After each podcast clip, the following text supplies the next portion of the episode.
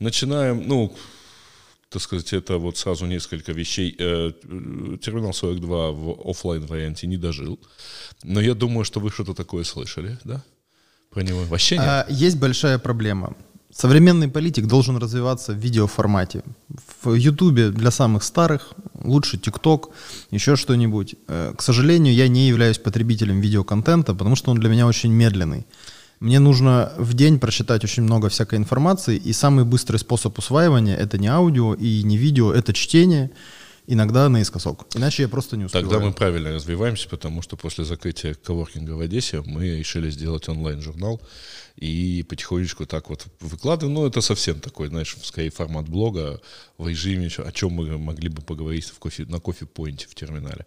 А, а так, в общем, все. Теперь в нашем помещении а, почти с теми же декорациями, потому что мы сделали там неплохой ремонт на чердаке, так сказать, четырехэтажного дома. А, точнее, на четвертом этаже трехэтажного uh-huh. дома. Вот, поэтому чердак. Теперь там находится The Hub. Uh-huh феерическая штука, от которой, по крайней мере, некоторое количество моих знакомых плюется. Ну, мне, в общем, такое дело, так сказать. Пять лет прошло, да и ладно. А ну, сейчас мы, очень интересно, мы же в Creative States, ты здесь не был. У меня так получилось, что я всегда всех почти завел. Один человек до этого был здесь. А, то есть я так я думал, что я просто буду говорить, о, как спасибо, так сказать, Creative States, что предоставили нам площадку, а оказалось, что я всем еще и показал это. Да, э, мы можем сделать вывод, что инновационная экономика в Украине очень отделена от всей остальной. Креативная. Креативная, инновационная. Ну, это да, кстати. Это, кстати, да. А, причем ты же тоже, так сказать, плоть от плоти креативной экономики, нет? Я литейку продал два года назад. Я вот так вот стоял, в расплав смотрел, знаешь, металл плавится, значит. Подожди, и... у тебя образование все-таки такое более информационное. Инженер-системотехник, автоматизация, в том числе литейных производств, с учетом региона, где... Ну, понятное дело. Так что нет. Э, я учился там тоже где-то поблизости. Ну, правда, ну, да. чуть-чуть вот сюда, западнее, в Днепре. Ну, короче, э, далек я от, э, этой, от производства, ну, от инновационной экономики. Консультирование, да, то есть, или там э, какой-то бизнес, это не инновационная экономика. У нас, в принципе, здесь нет экосистем, да, у нас все, что есть, это паразитирование на экосистемах, которые создал Запад. Ну, реально. Ты про аутсорс? Э, ну да, аутсорс, аутстаф и все остальное. И даже если мы пишем какие-нибудь революционные приложения, значит, там, и эти пацаны считаются вау, крутыми, то это же все туда. И это все построено на экосистемах, которые созданы на Западе. Ну, во-первых, давай я тебя поправлю. Это все не туда, это все всюду. То есть, если мы, так, условно говоря, часть глобальной экономики, если мы пользуемся андроидом, там, айфоном или э, чем-то еще, то мы все-таки тоже как-то в какой-то мере потребитель. Как и положено э, старперу, я смотрю на производственные так, цепочки. Не, не преувеличивай, я немножко старше. Но при этом, ну, у меня там почтовый клиент в телефоне — это разработка одесского идла. И я, в общем, так, я не понимаю, ну, то есть я тоже потребитель. Я им даже готов денег заплатить. Но так, они не берут. Какие, может быть. Я... А, ты с... все это время жил в Макеевке. Ну, там, до определенного да. времени. До войны. И там же, я просто читал, прочитал uh-huh. твою биографию, которая размещена на сайте партии, и у тебя там написано, что ты, э, у тебя были какие-то подработки такие вот довольно креативные, все-таки я поэтому, так сказать, а, креативной в экономики. этом смысле? Э, не, ну да, ну типа, если ты работаешь на заводе, и там тебе платят... Э, 2000 гривен, значит, то... По состоянию на 2012, например. Да, ну это как бы не совсем, чтобы нищенская зарплата, но угу. достаточно маленькая. И тебе приходится подрабатывать чем-то в свободное время, и это, естественно, может быть только что-то связанное там с какой-то креативной экономикой, с, какой-то таки, с какими-то такими вещами. Сайтик сделать. Сайт сделать, раскрутить, SEO, тогда еще, по-моему, не было даже SMM как такового, ну, толкового.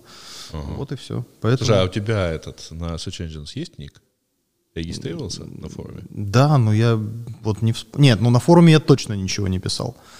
Я же был, э, как там, практика, это действительно была подработка, я же не гуру чего-то, я ничего не изобретал. Я там тоже ничего не писал, я только удалял.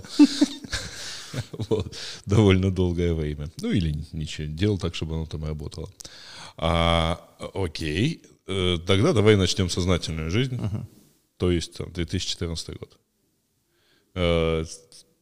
Там какое-то время там, напряженное там, в начале года ты, ты в Донецке, потом ты переезжаешь сюда. Да, это было связано с тем, что у меня была жена на девятом месяце беременности, а потом родился ребенок, и я вообще пропал, а потом в какой-то момент я вышел в город и понял, ну, что все, типа, все, Всё, закончилось, да, и с- когда с тобой перестают общаться все остальные друзья, которым известно про твою позицию, ты понимаешь, что времени, возможно, осталось немного, и я, ну, типа, схватил жену и за двое суток переехал, то есть... А когда это было примерно? Э, Ну. 23 мая, по-моему, если мне память не изменяет, я уже был в Киеве. э, В общем, в через три дня квартире. мои друзья улетели последним самолетом, Да, 26-го. да, да, где-то так. Но это был тот момент, просто это как раз был момент, когда я вышел из отпуска, да, то есть, ну, вернулся в какую-то э, нормальную жизнь, а не там ты три часа спишь, три часа бодрствуешь и как обычно. Сидишь с ребенком. Ну да. А, слушай, а ты, ты до этого, Петр и Мазепа возникли до этого? Да. Это было 2013, да? Я, правда, читать начал где-то в 2014 уже, естественно, Нет. когда были горячие новости и такие, ну, все это инфосопротивление. По-моему, началось. все это началось в 2014 году, э, зимой или когда-то тогда. Я типа, ну, застал уже весну, когда оно все началось, когда э, мы писали историю про нашего знакомого, который был на блокпосте, значит, там в составе правого сектора, значит, с автоматом без рожка. Вот. э, ну и дальше оно как-то развивалось, потом, значит, освобождение э, Славянска в начало волонтерства, да, то есть там в шк- в окна эти вставляли в школы, чтобы показать, значит, что, э, ну, одурманенным абсолютно безумным людям о том, что, значит, там Украина это не то, о чем им рассказывали по телевизору или там соседи или все остальные люди. Ну и, короче, пошло, покатилось, поехало. Это все ты уже был в Киеве. Ну, да, там, да, это, весна, ну, типа, я уже приехал Весна, лето. Да, так я, я не уезжал, я не могу туда въехать. Но это очевидно. Ну да, не стоит. Ну, пробовать. Один раз можно. А, да.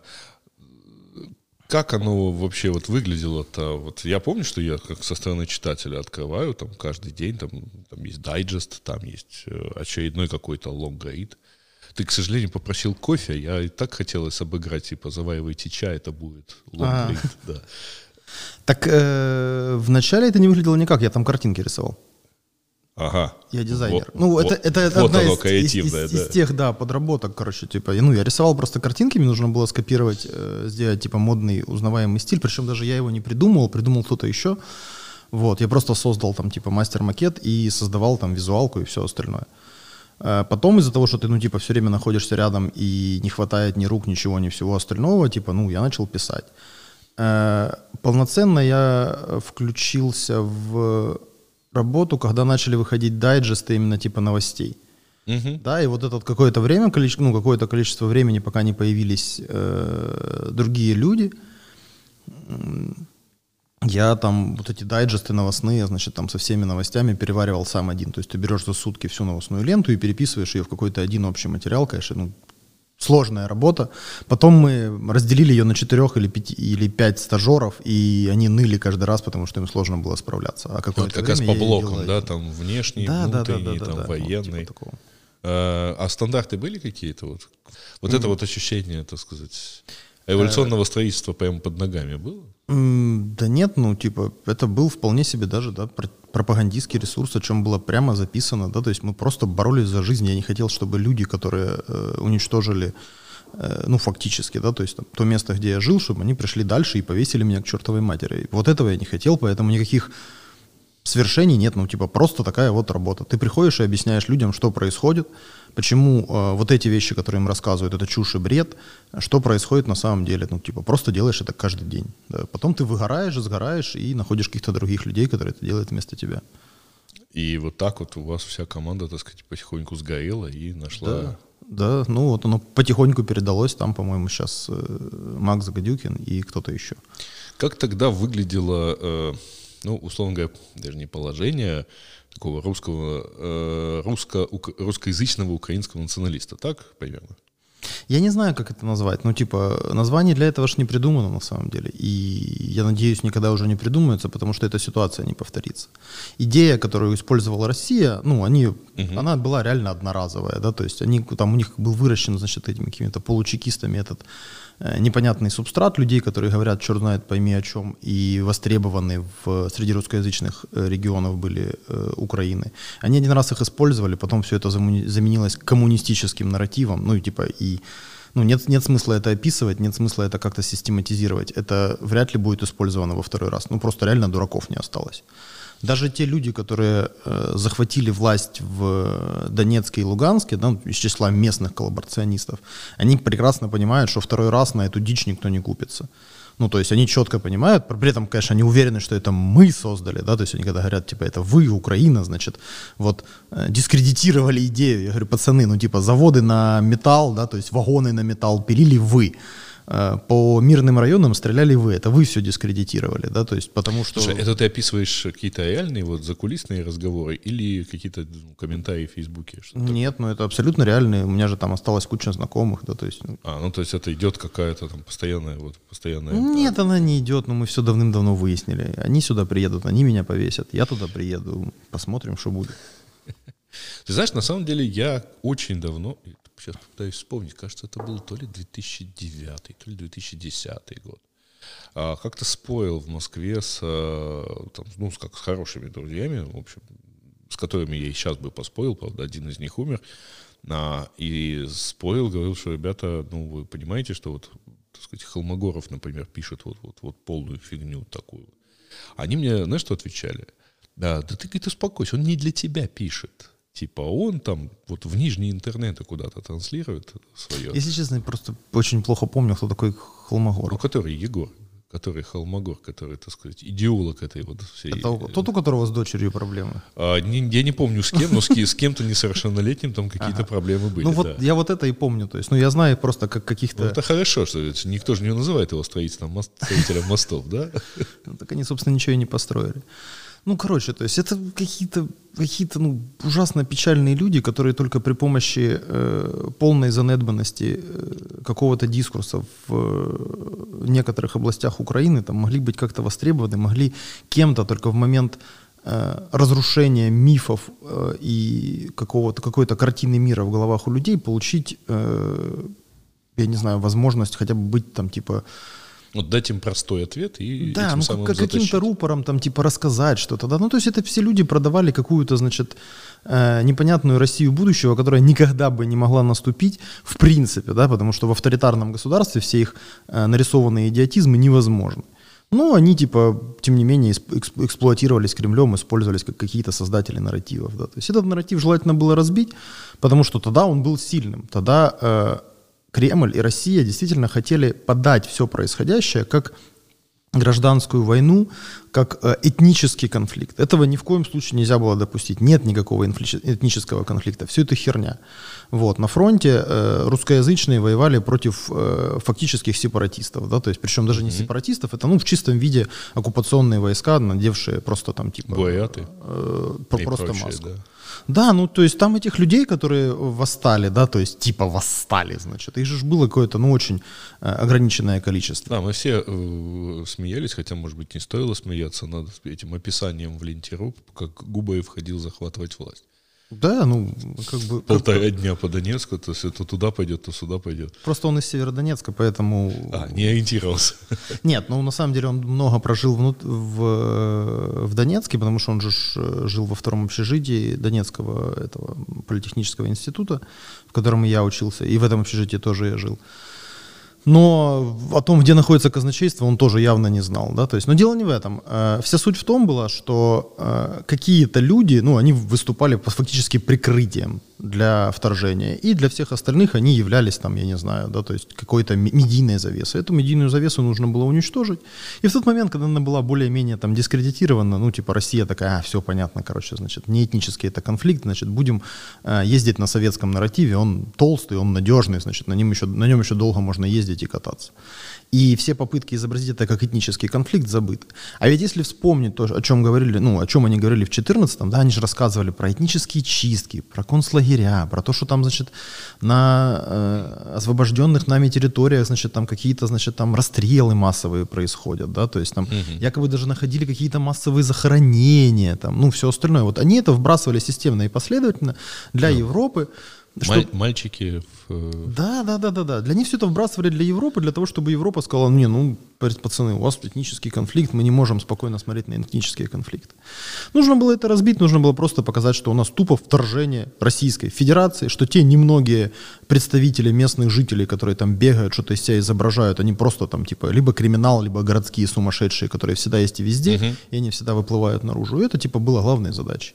В тот момент, как только э, Россия отказалась от этого нарратива, ну, он типа исчерпал себя в нем, перестала быть необходимость, и это просто превратилось там в проукраинский ресурс, воспевающий, значит, э, украинскую армию, ее развитие и евроатлантический вектор. Ну, в общем, какие-то эксцессы, которые так или иначе э, могли бы быть использованы вот в том самом нарративе, типа там кто не скачет, той москаль и прочие вещи, э, э, там, которые совершались, ну там, давай скажем так, какие-то эксцессы со стороны э, слишком украиноязычных патриотов, которые приходят и придалбываются с вопросами, чему на державную и так далее. Они же играли, в общем, вот, они использовались, да? Россия, Россия, как и страна, которая заливает все деньгами, и которая нанимает целую кучу там разнонаправленных э, пропагандистов, может использовать все, что угодно. Это не значит, что от чего-то нужно отказываться, потому что Россия может это использовать, потому что это тоже инструмент манипуляции. Если мы начнем отказываться от каких-то вещей, которые Россия удачно... Какие-то компромиссные вещи будем придумывать, да? Да, то, то есть плохо. они же просто ну, смогут это использовать против нас и будут действовать дальше. Они-то в отличие от нас, имеют целую кучу людей, которые системно заняты этим вопросом. Понятное дело, что они там закапывают огромные миллиарды, пилят бабки, и эффективность их нулевая, но денег настолько много, что они все равно могут, типа, ну, практически mm-hmm. все. Как и нынешняя ситуация, да, то есть, которая сейчас у нас в стране происходит. Им выгодно все. Сдаст Зеленский страну, замечательно, значит, будет сопротивляться и будет, э, станет, значит, ястребом, они развернут против него э, ОПЗЖ и весь пророссийский блок. Ну, типа вот. Угу. Но это же не значит, что мы должны согласиться с тем, как Зеленский с, дает свою страну, значит, да, то есть, или с, начать э, активные боевые действия, пусть все рухнет, и ну, черт с ним. Нет, мы должны вести свою собственную игру, понимая, что происходит в данный момент. Ты все время говоришь, что Россия э, там антирусская и так далее, то есть, как бы вот там тоже русские, значит, и тут русские, и тут русские украинцы. А я поэтому много вижу вот э, высказываний, что, в общем, русские-то вот здесь, в Украине, а там непонятно кто там, знаешь, Макшас Мордва. Э, ти путаєш е, ти путаєш етноніми. Е, е, Україна каже, що є руські, да, бо ага. Київська Русь та її історична традиція продовжується по нинішній час. Тому ми кажемо, що це руські, а то росіяни. Бо в русском язикі є розлічення між русським і російським, да. а українською мовою цього цієї різниці немає. От то... странно, чому? Что мы, сложно нам всем привыкнуть говорить, что у нас русский, а у них российский. Так, я том, пытаюсь тому, рассказать, тому, что там российский язык ні, на самом деле. Тому і виникло, і виникло слово руський, угу. той, який наслідує традиції Київської Русі. Но Або мы... Украины, Руси, как еще вот называют. Тут, э, у меня, к сожалению, из-за коронавируса отвалился Арестович пока. Я надеюсь, что я его все-таки затащу, но он пока лежит, он вместо себя прислал позитивный тест. Вот. И э, почти сразу после того, как ты перенес э, запись. И э, вот у него есть идея про, так сказать, такой вот четвертый проект, то есть русский проект Украины, что вот Украина и есть настоящая Русь. Какая настоящая Русь? Это все было тысячу лет назад. Є громадяни України, є незалежна українська держава. Угу. Більше нічого не ну, типа, немає. Якщо ти громадянин України, то єдине, що держава тобі каже, що ти повинен типа, любити Україну, е, сплачувати податки, там, типа, не порушувати закони. Е, все інше, типа, там, то твоя справа. Якщо ти вважаєш, що Україна повинна стати, я не знаю, там, типа, домом руського народу, іди в жопу. Ну, вот просто, типа, это... Не вот, надо умножать сущности. Да? Не должна ну, вообще, вообще не должна. И э, если есть там идеи какой-то там типа российской либеральной интеллигенции, что они, значит, просрали свою страну, и теперь они переедут в Украину и будут здесь что-то строить, э, точно так же, иди нахер. Среди этой либеральной интеллигенции половина, ну, типа, шпионы Кремля. Э, вторая половина шпионы Старой площади. Ну, не надо их сюда, до свидания, спасибо. Вот и все. Поэтому все эти, значит, какие-то проекты, развитие чего-то. В нас є завдання, ми повинні збудувати нормальну справжню країну, в якій ну, типу, круто жити. Все, іншого завдання нема. Типа строить какие-то убежища русского народа, белорусского народа. Пацаны, у вас есть своя страна, отправляйтесь туда, пытайтесь там что-то создать. Воюйте с Путиным, я не знаю, там типа отсоединяйте республики с этническим населением, которое вам не нравится, или там присоединяйте, живите в мультикультуралистическом обществе. Это типа ваша забота, не надо лезть сюда. Именно... Еще, а если они поезжают и становятся украинцами? Ну, типа, немає ніяких Ну, то, питань. по- Якщо На таком условии, как вот а, в Америку едут, становятся американцами, да? е, Америка та Україна це різні країни. І шлях, який ми будемо йти, е, буде різним.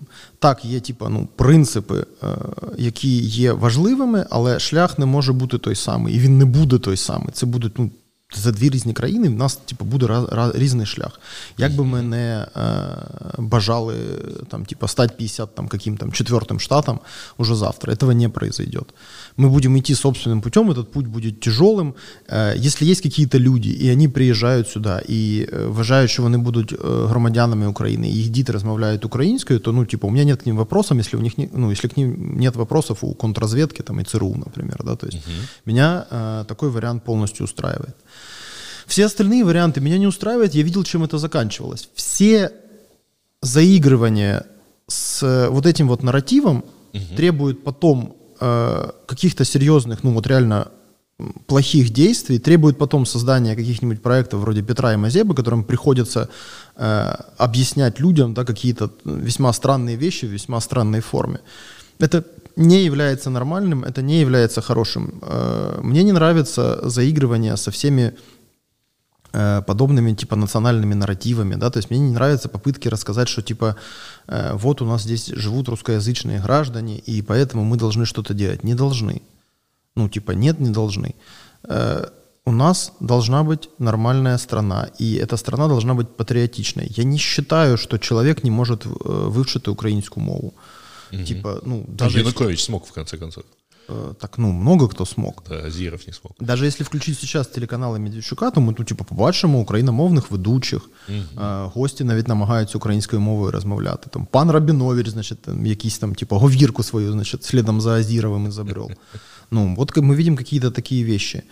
Э, к- Подобно тому, как мы говорим гражданам Украины усложняться, да, то есть русскоязычным э, гражданам я тоже могу посоветовать, что нужно становиться билингвами, а лучше изучать еще и английский язык, развиваться, читать все остальное, выползать мучительно из э, русскоязычной сферы, из русскоязычного интернета, перестать читать российские новости, значит, там, и весь остальной контент, который они генерируют. Это хорошо, это правильно. Потихонечку возьмем и выползем. Ну или резко. Э, слушай, а ты веришь в демократию? Конечно, я верю в демократию. Ну, то есть вот что вот власть народа, равные права, ра- один человек, один голос и все такое. Э, подожди. Демократия не обозначает, ну, демократия, если ты берешь дословный перевод греческого слова демократия, то э, власть народа весьма сложно Но осуществлять. если брать греческий смысл, то это власть только определенных граждан. Э, э, власть ни всегда, рабов, ни власть женщин и всегда далее, определенных да? граждан. Демократия, подобно, ну, как, как строй, который мы можем пронаблюдать в западных странах, это тот способ, которым различные группы и страты общества э, согласуют свои интересы к всеобщему благу. Вот в это я верю, в то, что люди при помощи специальных инструментов, представительской демократии, при помощи построения системы сдержек и противовесов могут повышать общее благо и прийти там типа к каким-то общим договоренностям, двигаться вперед и развиваться. Конечно, у демократии бывают кризисы, да, то есть там в случае, если общество разделено, в случае, если вопросы, которые встают перед обществом, не имеют ответов в принципе, да, то есть, ну, когда цивилизация еще не нашла на них ответы. Да, у нее бывают кризисы, да, это не очень хорошая форма правления, у нее действительно много проблем, но это самая лучшая форма правления, потому что я видел альтернативы, я вижу альтернативы, и они меня не устраивают. Я не верю в то, что какая-то отдельная группа людей или часть общества спос- способна замыслить светлое будущее и привести всех к нему. Э, э, Я верю, что люди способны представить себе светлое будущее и конкурируя с другими людьми, с другими группами общества, mm-hmm. которые тоже представляют в себе светлое будущее, мы можем прийти к чему-то хорошему. В это я верю. В то, что какие-то комсомольцы изобрели себе светлый мир, э, навязали его всем остальным и отправили на светлое будущее, я не верю. Так не бывает. Каждый раз это заканчивается репрессиями и чем-то плохим. Это примерно там, перекликается с тем, что ты мне говорил в Одессе, что вот без, без этого нету развития. Ну, без э, конфликтующих э, точек зрения. Так это и без... есть конкуренция, которую mm-hmm. мы видим в открытом рынке. Это есть типа самое лучшее, что э, должно быть. Подобно тому, как производители конкурируют за потребителя, политические партии, политические проекты и политические идеи будут точно так же конкурировать за э, внимание украинских граждан, и рано или поздно мы придем к какому-то положительному результату. Если кто-нибудь под любым предлогом, там, не знаю, борьбы с коррупцией, да, получает абсолютную власть, это никогда не приводит ни к чему хорошему. И вот Зеленский, ну, который практически сосредоточил у себя власть, которой не было никогда. Которую он получил, между прочим, на прямых и демократических да, выборах. А что тут такого? Какая разница? Ну, типа, mm. он же манипулировал и врал. Ведь так? А, смотри, у меня на самом деле был не Зеленский в качестве примера, у меня был э, пример немножко более такой э, суровый. Ну, а, я просто избегаю... Коммунистическую партию с э, Украины, с политического поля, и партию регионов почти всю а, убрала фактически а, отсутствие на выборах 2014 года 4 миллионов избирателей Януковича. То есть 2 миллиона остались в Крыму, 2 миллиона остались в Дон, на, на оккупированном Донбассе. И вот у нас нет компартии, слава богу. И вот у нас там почти, ну, у нас там долгое время была очень маргинальной силой, вот тот самый ОП-блок.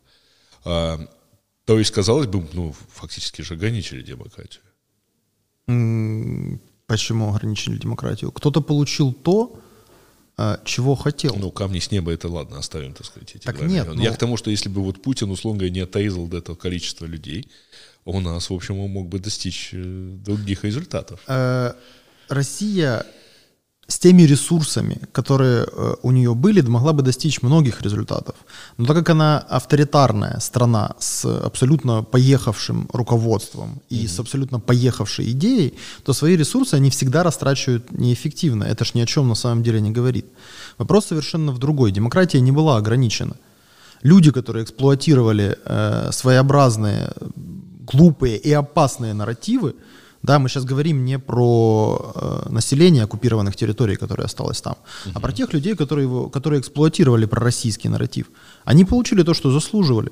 Ну, во всяком случае, часть из них. Ну, следующие, следующие которые такое. их э, э, эксплуатируют этот самый нарратив, получат то же самое на следующем этапе развития. Авторитарные государства рано или поздно приходят к результирующему этапу своего развития, когда э, имеющийся у них технологический базис оказывается изношен, вален, неэффективно управляется в результате авторитарной э, системы управления и отсутствия конкуренции, они в очередной раз разваливаются. Люди, которые ставили на дружбу с мощной, сильной э, Россией, люди, которые ставили на возможность там попилить на газовых деньгах и всем остальном, в очередной раз лишаться какой-то, значит, там поддержки, какой-то возможности к чему-то обращаться. Невозможно рассказывать, что вот, значит, мы должны договориться с Россией, если вместо России существует 20 независимых государств, большая часть из которых демократическая.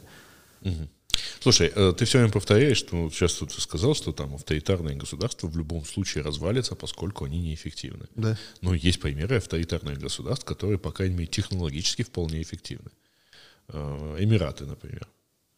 Ну... Э, это абсолютные теократические монархии с довольно жесткими ограничениями прав человека, в том числе на свободу информации и так далее, на на, на голосовые звонки через интернет. Они существуют? Да? Сколько лет?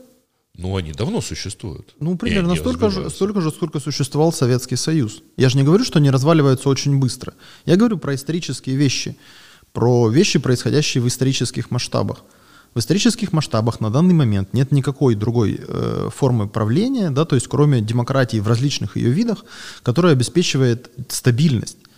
Как раз наоборот, диктатуры, эксплуатируя какую-то там локальную стабильность, да, то есть они приводят всегда к огромным потрясениям.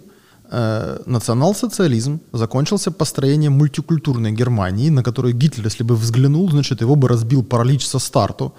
Э, это говорит о том, что каждая э, авторитарная идея, ну, типа, она разваливается, обращаясь э, в совершенно не то, что строили. Интернационал-социализм в Советском Союзе закончился развалом ровно по линиям национальных государств, огромным количеством межэтнических конфликтов и войн между странами и построением такой олигархии с таким неравенством, которое никогда не снилось ни одной нормально развивавшейся капиталистической стране. Каждый раз, когда э, авторитарные государства, эксплуатируя какую-то стабильность, какие-то такие вещи, значит, разваливаются, мы видим результаты их деятельности, которые всегда ну, приводят... кишки и все такое. Да, но оно всегда приводит к совершенно, абсолютно, тотально другим последствиям. Типа, и это э, и есть то, почему я люблю демократию и почему я верю в нее. Да, в какой-то момент времени мы можем посмотреть на мощные инновации, задвигаемые какими-нибудь петрократиями, и сказать, что они крутые, там, или у них там армия сильная в моменте, или чем-то еще, но потом все это исчезает. Мало кто помнит, что Сирия, которая сейчас разорвана войной, она имела самую сильную, самую мощную армию в регионе длительное время, когда они поддерживались Советским Союзом. И к чему это привело? Ни к чему. Вся эта армия была использована против своего собственного народа для фактического подрыва э, богатства государства. Для чего? Для того, чтобы защитить какого-то поехавшего диктатора, который никогда не собирался управлять этой страной. Он хотел... Вообще стоматолог. Да, да он, нет, врач, короче. Ну, типа, да, зубной техник, который хотел жить за рубежом, но старший брат умер, его выдернули назад, и ему пришлось править этой страной, оказался немного не готов. Может, просто время подошло к концу, то, о чем я говорю, какие-то технологические циклы страны заканчиваются, да, то есть меняется внешняя конъюнктура, и петрократия или там какая-нибудь банановая диктатура приходит к своему логическому завершению.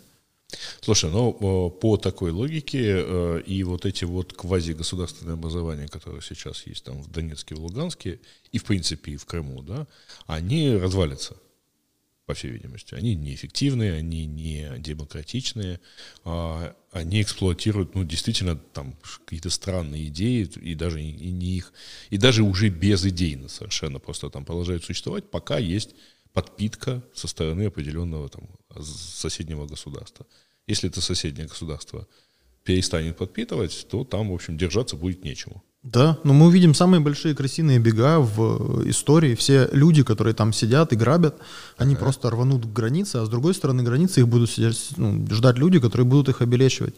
Это очевидная вещь. Все это структура целиком и полностью держится на э, российских дотациях, да, то есть фактически там управляют э, российские чиновники. В соответствующих министерствах э, Российской Федерации созданы специальные департаменты, которые занимаются управлением всеми этими, значит, окружившими э, Россию псевдообразованиями. Конечно, в тот момент, когда у России заканчиваются деньги, когда меняется ее какой-то там строй, наступит какой-то момент времени, между властью, даже если Россия сохранится как единое государство, когда э, у нас будет возможность э, все вернуть назад при условии, что мы будем достаточно сильными, достаточно едиными, при условии, что во главе страны будут стоять э, люди, которые понимают, что это единственный исторический шанс решить какую-то проблему, если не решить ее э, прямо сейчас, то возродившаяся Россия неизбежно будет использовать это против нас. Если Россия развалится, то можно, в принципе, вообще не спешить, да, потому что если там э, Тульская республика воюет с Московской, значит, и они, или они все вместе в союзом, значит, э, угу. защищают какой-нибудь Краснодар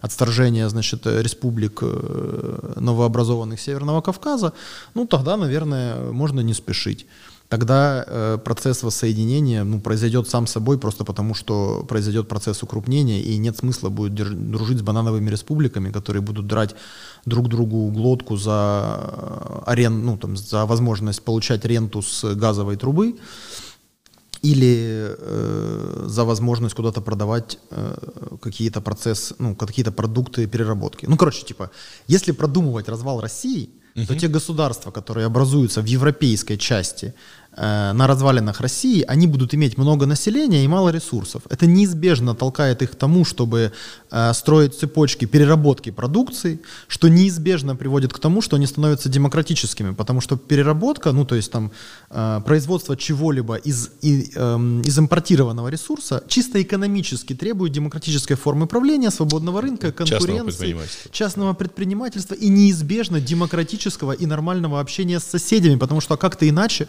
будешь будешь получать ресурсы и экспортировать какие-то вещи.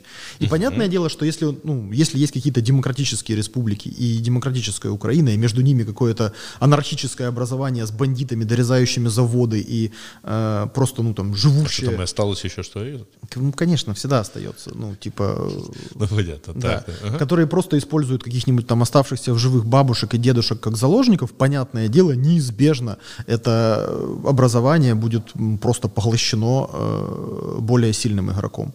Тут напрашивается встречный вопрос. То есть ты считаешь, что если вот Россия развалится хотя бы на азиатскую, на восточную, на европейскую часть, то она, конечно, там сможет стать демократической. А если она останется единой от Москвы до самых до окраин, то она неизбежно будет империей. С высокой долей вероятности это именно так, поскольку ничто не возникает в пустом месте да, как вот есть, не знаю, там карта инноваций. В большинстве случаев нельзя сказать, что типа мы будем заниматься нанотехнологиями и начать развивать нанотехнологии, потому что они на чем-то строятся.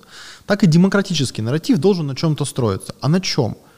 Подобная культура вообще в принципе отсутствует в российском этом. Они последний раз видели какую-то демократию, ну, в Киеве и в Новгороде. Вот, причем, ну, типа, она же не популяризируется. Не на чем строить демократию. Любой человек, который в России, даже там, я не знаю, после крушения э, власти Путина, значит, да, то есть там, если он там даже самый лучший демократ, если он приходит к власти, у него возникают объективные проблемы, связанные с функционированием огромной разнородной страны, части которой, в общем-то, друг другу вообще не нужны. Татарстану не нужны все окружающие страны. У него нефть есть. Да, э, Оренбургу они точно так же не нужны. Им Татарстан, как такая же, значит, маленькая Петрократия, намного лучше и понятнее, чем вся остальная Россия, значит, с туалетами на улицах, которую непонятно зачем нужно содержать, тянуть к ним газовые трубы, платить им какие-то субсидии. А чего ради? Тот же самая Якутия, да, которая с радостью вспомнит свои этнические корни и скажет, что вы, значит, покорители, империя, идите к чертовой матери отсюда. У нас да. алмазы есть. Да, а далее процесс распада становится, ну и двигается во все стороны одинаково. И если какой-нибудь демократический лидер России, значит, который вот избрался на демократических выборах, такой, значит, пришел к власти, сейчас я буду строить здесь демократию, начинает строить демократию, а у него начинают люди выходить из страны. Ну, это мы видели, 92 год, парад суверенитета, да, берите столько, сколько сможете забрать. Который закончился Чечней. Вот так вот. И, соответственно, значит, э, любой режим, который там установится, даже самый демократический, в самое ближайшее время столкнется с необходимостью ну, гасить внутреннее недовольство, для чего ему потребуется армия, которая будет деморализована, а значит будет использована в самом, ну типа, ужасающем варианте, значит, на огромном театре военных действий, имеющем огромную протяженность, потому что если у тебя бунтует одновременно Тула и Ханты-Мансийск, то ну, логистическое плечо просто огромное.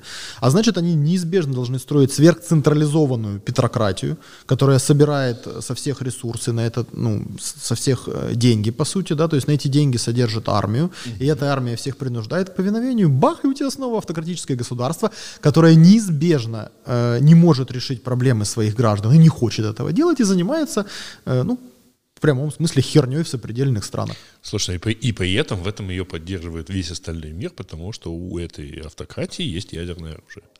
Э, И не дай бог, чтобы это, оно оказалось в 20 княжествах. Да, это отдельная проблема. Э, если, опять-таки, разваливается Россия на целую кучу разных стран, то, конечно же, вопрос ядерного оружия становится понятным. Ни одна из этих стран не может поддерживать существование ядерного оружия, поскольку оно требует цикла, который распределен по нынешней территории России. Конечно, в теории можно построить себе какую-то картину, когда этот цикл замкнется между разными странами, и все они будут между собой дружить, но это все фигня. Ну, на самом деле, в тот момент, когда э, Россия разваливается, ядерный, вопрос ядерного оружия решается во многом, ну, не то чтобы сам собой, конечно, здесь нужен международный контроль, возможно, где-то там отдельные э, оккупационные операции и всякие другие замечательные вещи, э, но цепочку продление ресурса ядерного оружия они обеспечить не могут, в том числе и цепочку э, конструкторской разработки там и всего остального. Ну, серьезно, они, потеряв Украину, э, ну, типа, как это, если рассматривать Кремль как э, советского наследника, да, то есть то условное советское наследство, потеряв Украину, до сих пор не может производить некоторые виды вооружения. Если они еще разок развалятся, ну, типа, все, до свидания никакая нефть не поможет, да, то есть условному Татарстану или условной Якутии намного проще будет договориться с какими-нибудь внешними игроками разместить внешний контингент и играть на противовесе интересах, чем самостоятельно тянуть программу ядерного оружия за счет экспорта нефти э, или алмазов. Там, ну, бред какой-то.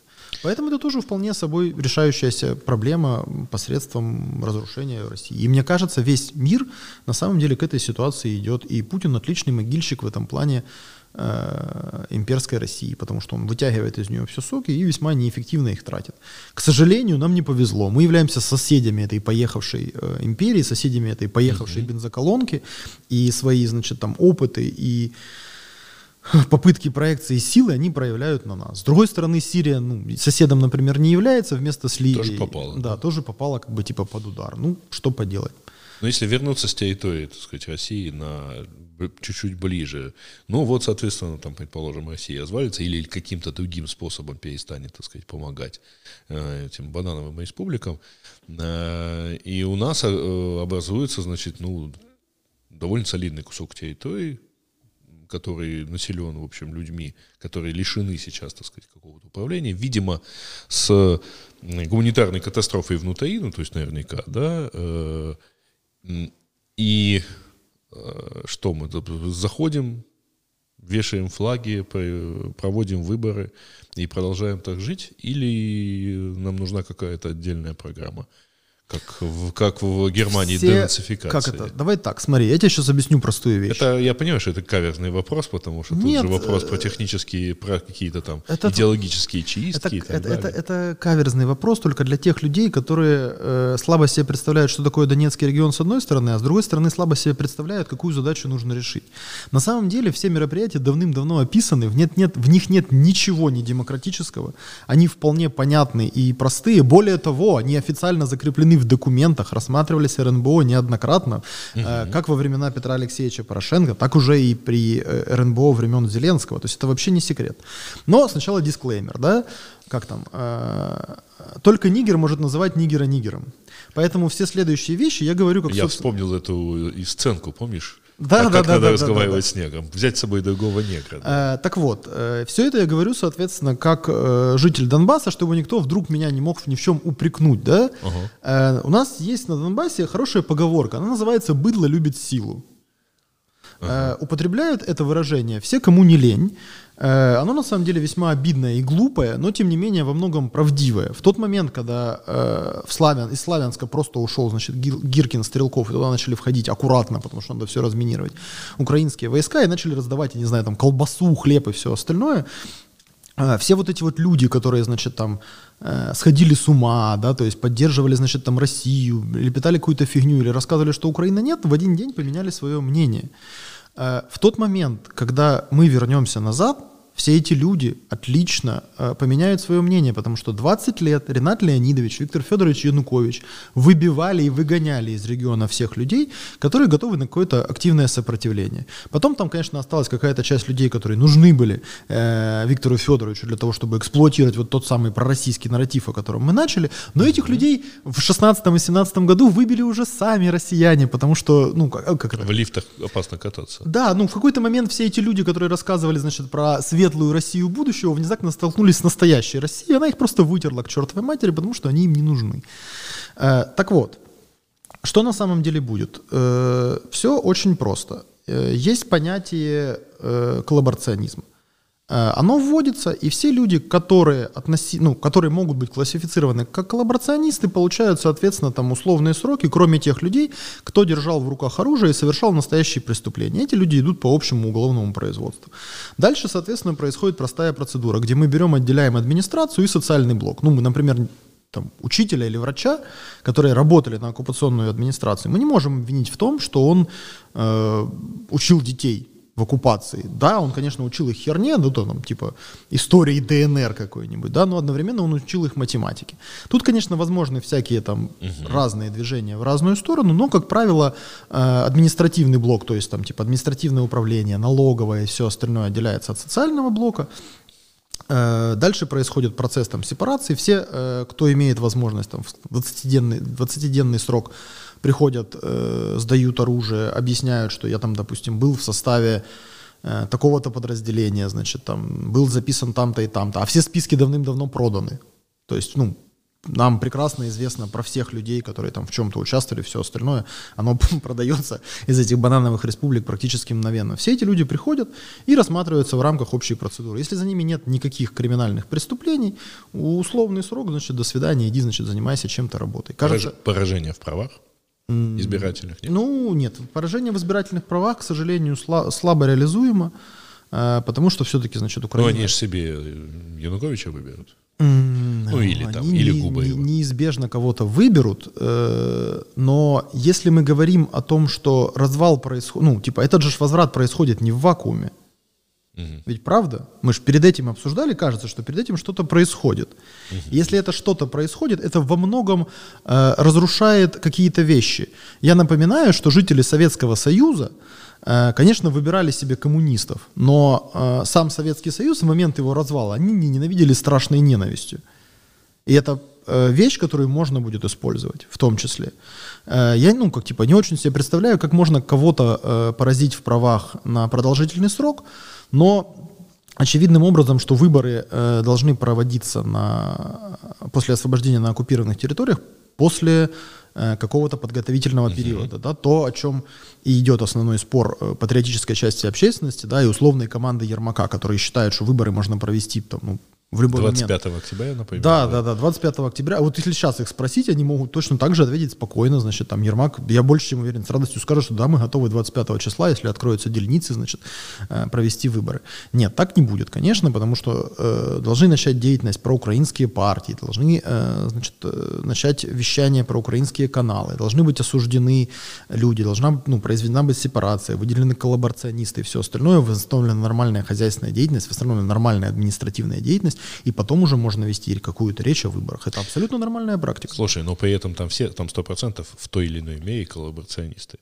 Э, меня э, в гостях, правда, не вот сейчас, когда я, так сказать, здесь uh-huh. сижу, а я, по-моему, как раз ссылку на этот выпуск присылал, был историк, экскурсовод одесский Саша Бабич, который недавно написал книгу, ну, издал книгу «Одесса. Пережить оккупацию».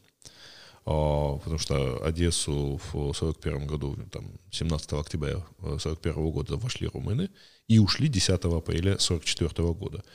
И внутри все это время, конечно, был первый период, когда была какая-то горячка, когда, так сказать, кто-то прятался. А, там, конечно, так сказать, был сильный удар по евреям, там 128 тысяч евреев было уничтожено за время оккупации. Были какие-то партизаны, но которых, правда, зачистили там к началу 42 года довольно эффективно. А потом началась нормальная жизнь. Фронт в 500 километрах, так сказать, на восток, э, никого в округе нету, и тут ты выходишь, тебе надо есть, тебе, значит, надо как-то работать. Ты получаешь пенсию, румыны платили пенсии советские, а иногда повышенные, но если ты пострадал от советской власти. А в городе играет, проходит футбольный чемпионат, 9 команд, э, победитель чемпионата, ну, лидер чемпионата летает в Бухарест, в Румынию. Можно, можно закончить. Я, у меня есть ответ на твой вопрос. Но я к тому, что там 100% коллаборационистов. С точки зрения авторитарного государства, да. С точки зрения Советского Союза, я напоминаю, что все, кто жил на оккупированной территории, получали себе галочку. И действительно ну, полноценная, пункт, полноценная, настоящая... в анкете, да. Да, его, и этот пункт получали даже те, кто находились на оккупированной территории в результате выполнения заданий. То есть там типа в личном деле, там у разведчика. Значит, угу. Если он находился на оккупированной территории отправлялся этот, появлялся точно такой же пункт. Есть большая разница между тем, как авторитарные и демократические государства подходят к вопросу коллаборационизма. Ну, зачем, зачем мы смотрим на Советский Союз? Давайте лучше посмотрим на Францию.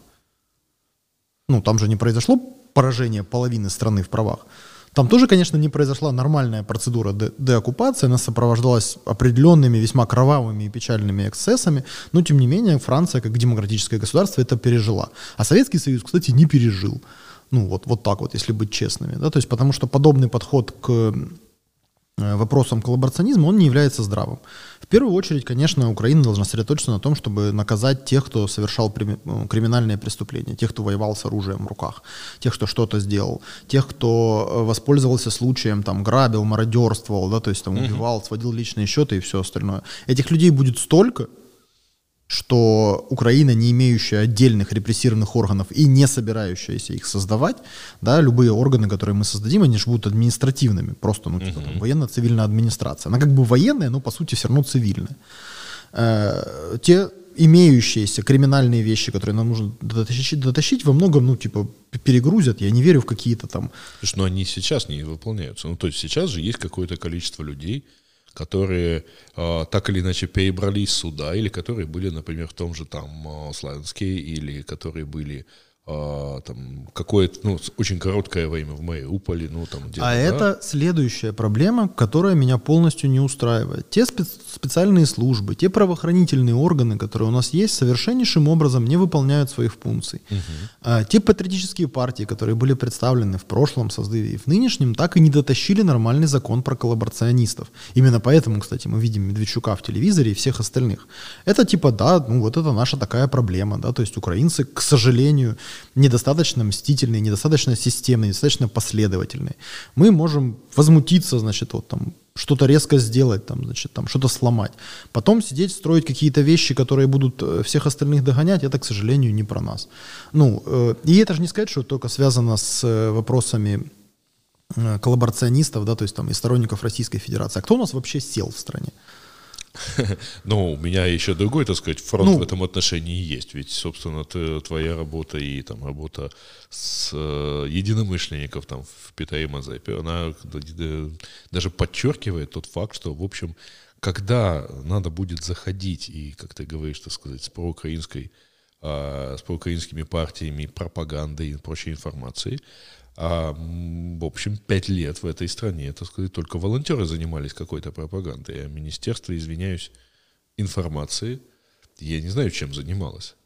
Ну, э, министерство, как всегда, неэффективно. Я, кстати, не вижу никаких проблем в том, что будут заходить волонтеры. Ну, типа, замечательно, хорошо. И политические партии, которые будут заходить. мы единственная страна, у которой есть два государства. Одно нормальное, другое волонтерское, фактически. Да, ну так в этом на самом деле нет ничего плохого, просто э, эту волонтерскую часть нужно институционализировать, и частично это происходит в том числе и в виде э, мощных соответствующих структур.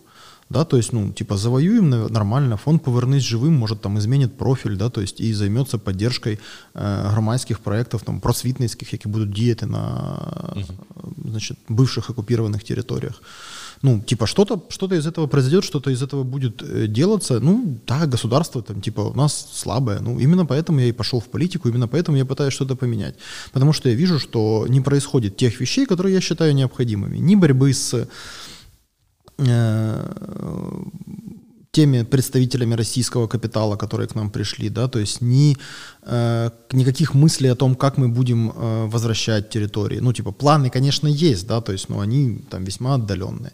Кто-то может сказать, конечно, что, типа, все эти рассказы о том, что Россия развалится, ну, типа, они ни к чему, ну, давайте будем честными. Путин тоже не вечный, да, то есть он же сейчас реально сидит в бункере и встречается даже со своими ближниками только раз, ну, после двухнедельного по-моему, да, карантина. Ну, про ветеранов так точно говорили, там, на, на летний парад Победы, что-то такое, да, на Нет, так лет. недавно Песков подтвердил, что некоторые проходят двухнедельный карантин перед тем, как с ним встретиться. Это значит, что модель управления государством, ну, она достаточно странная. Ведь в авторитаризме все... А есть ли он вообще, да? Тайная надежда любого украинского либерала. Так, э, ну, типа, даже если есть, ну, даже чтобы процесс запустился определенный ну, э, в да, России, это, а не просто ну, сменились морды у корыта. Вот, по-моему, да, действительно, он не является, он, конечно, является олицетворением, но он не является единственной движущей силой, знаешь, самым коварным старшим братом. Да. Это у ну, Сталина было такое, видимо, что, в общем, без него все более или менее остановилось. Ну или, по крайней мере, пошло разбиваться в другую сторону.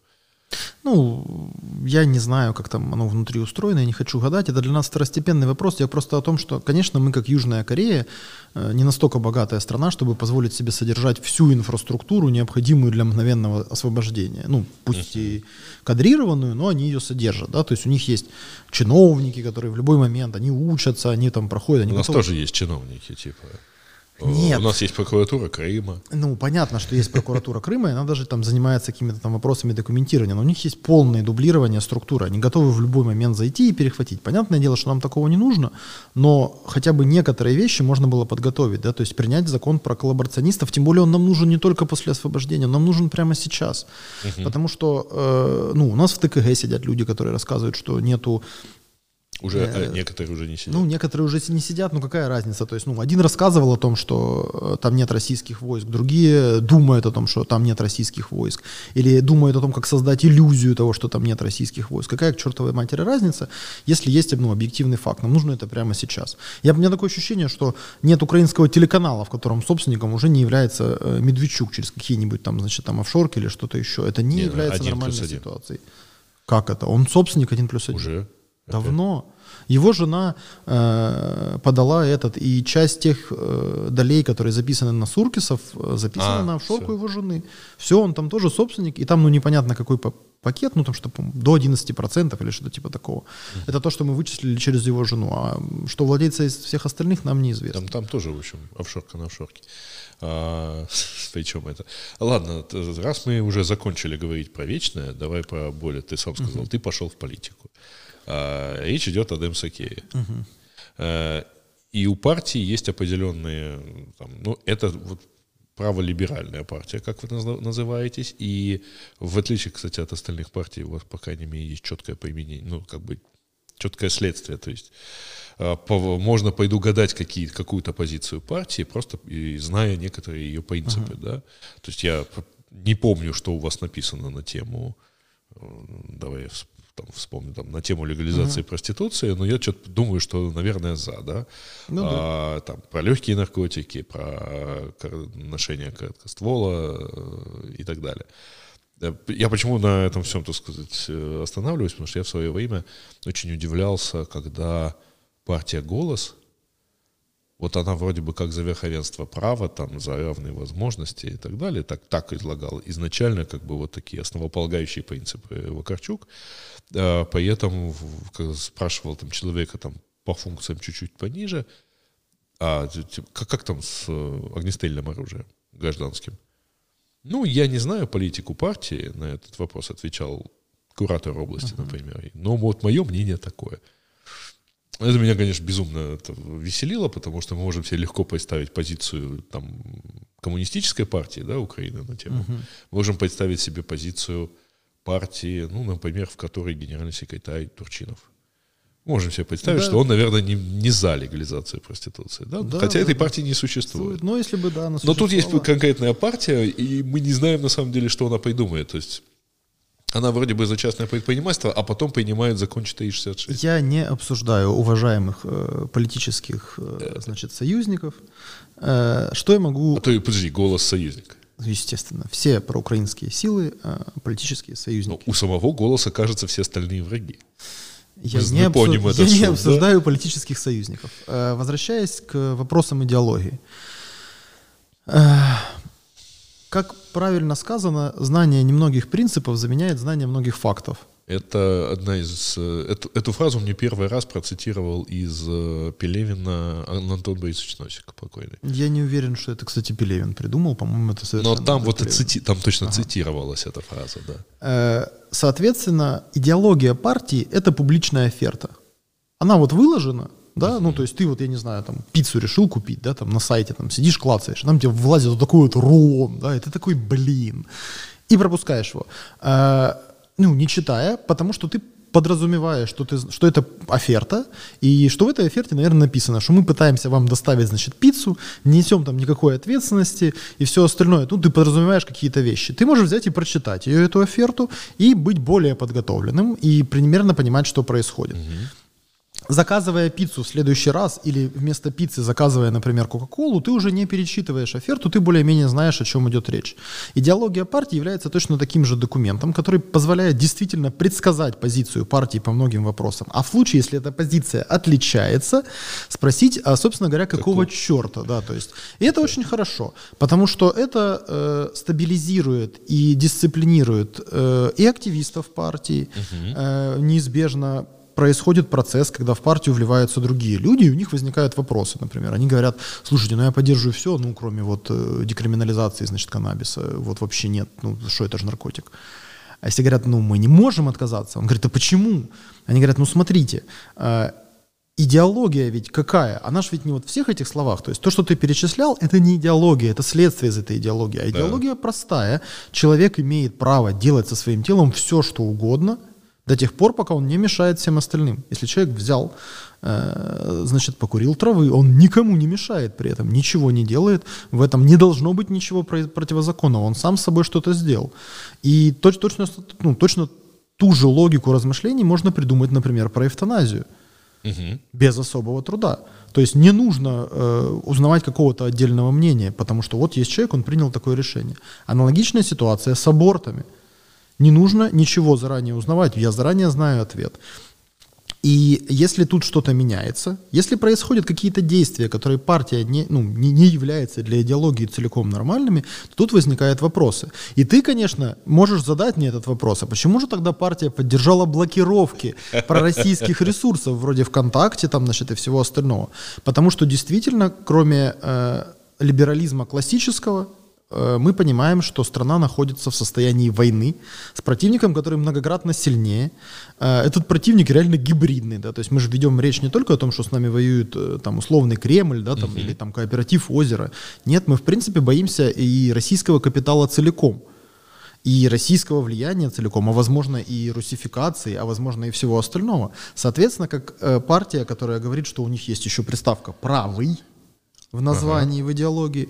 Мы говорим о том, что, да, действительно, демократия — это ценность, но самая большая и первая задача демократии — это не демократия, а защита демократии. Мы должны защитить тот механизм, который позволяет нам быть свободными, и это является, ну, типа, императивным мандатом. Сначала мы делаем вот это, а угу. потом мы делаем все остальное.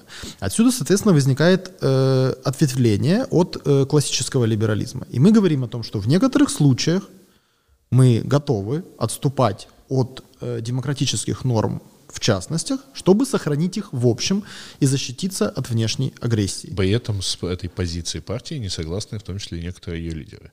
Да. С позицией вот возможности интернет-цензуры. Да, это, это абсолютно нормальная ситуация. Это называется плюрализм мнений.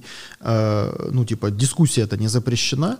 Подход к тому, какой инструмент был бы лучше, он всегда будет являться спорным. Действительно, всегда можно изобрести намного менее травматичный механизм, чем тот, который был реализован во время введения санкций против российских социальных сетей и Тем более незаконными бизнеса. способами. Да, ну, не очень, чтобы законными. Ну, всегда, всегда можно привести, э, придумать mm-hmm. такой механизм и объяснить кому-то, что можно было применить такие, такой механизм, но всегда может быть и ответ, а было ли это реальным, и что являлось э, более важным. Такие ввести какие-то, значит, санкции, которые на самом деле такие привели к результатам, а ведь они действительно привели к результатам, или не вводить их, опасаясь последствий, и бороться исключительно за какой-то э, только ну, идеальный механизм. Угу. Такие вопросы возникают постоянно. Точно так же с легализацией оружия есть много разных взглядов внутри партии. Просто этот вопрос ну, не перешел в практическую плоскость угу. и является просто там темой для дискуссии. Но если бы он Э, в эту плоскость э, перешел, то там тоже есть этот, есть, ну, например, плохие законы, которые не нравятся, но они позволяют нам продвигаться по этому пути. Должна ли партия их поддержать или не должна ли их партия поддержать? Даже среди наших экспертов по э, оружию есть расхождения в этих вопросах, и это нормально, они будут всегда, потому что это вопрос компромисса. Соответственно, в рамках той же самой э, правой части, да, то есть либерализма, правой части идеологии, ну, например, там классический э, либерализм или либертарианство, они же могут выступать, например, вообще э, там с точки зрения чуть ли не там анархокапитализма, да, то есть там зачем нам какие-то государственные структуры, рука рынка, да, то есть там и все остальное. Э, правая партия в этом плане немножко, конечно, более консервативна. Например, мы расширяем количество людей, которые могут рассчитывать на социальную помощь. Если там классический либерализм весьма там вот так вот зажат, то э, мы, как праволиберальная партия, например, говорим о том, что в э, число получателей социальной помощи и социальных программ попадают и э, ветераны, например. И мы говорим о том, что наша программа по инклюзивности является очень важной. То есть, если бы мы рассуждали чисто с позиции классического либерализма, то обязательства или там какие-нибудь нормы, навешиваемые на бизнес в рамках обеспечения большей инклюзивности, могли бы рассматриваться как излишне левая позиция.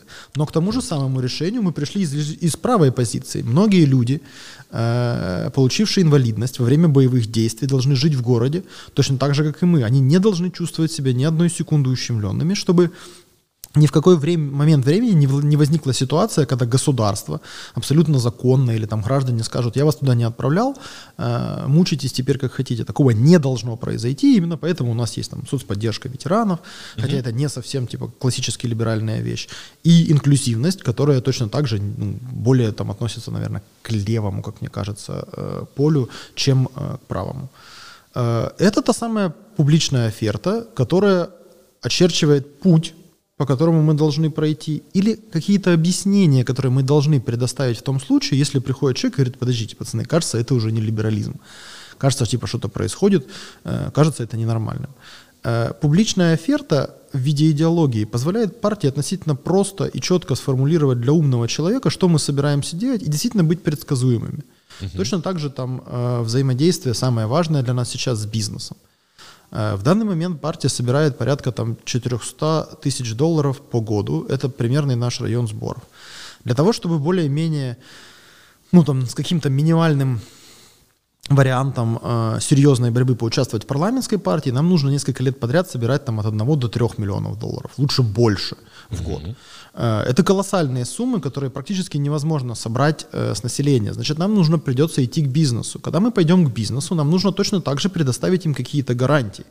И эти гарантии являются той самой э, офертой, которой мы говорим, смотрите, вот мы вот здесь либералы, мы вот такие, мы не можем поменяться, потому что каждый из наших последователей и активистов, которые составляют партию, прекрасно понимает, что если из программы пропадает один пункт, ну, потому что он неудобен. Ну, знаете, типа вот, ну, давайте не будем говорить про легализацию проституции. Ой, там так много всего опасного. Феминистки возмущаются, там, торговля людьми, там, продажа э, человеческого тела, там, или покупка. Или, ну, ну, не, ну, давайте не будем об этом uh-huh. говорить. В тот момент, когда они видят, как это исчезает, они понимают, что публичная оферта нарушена.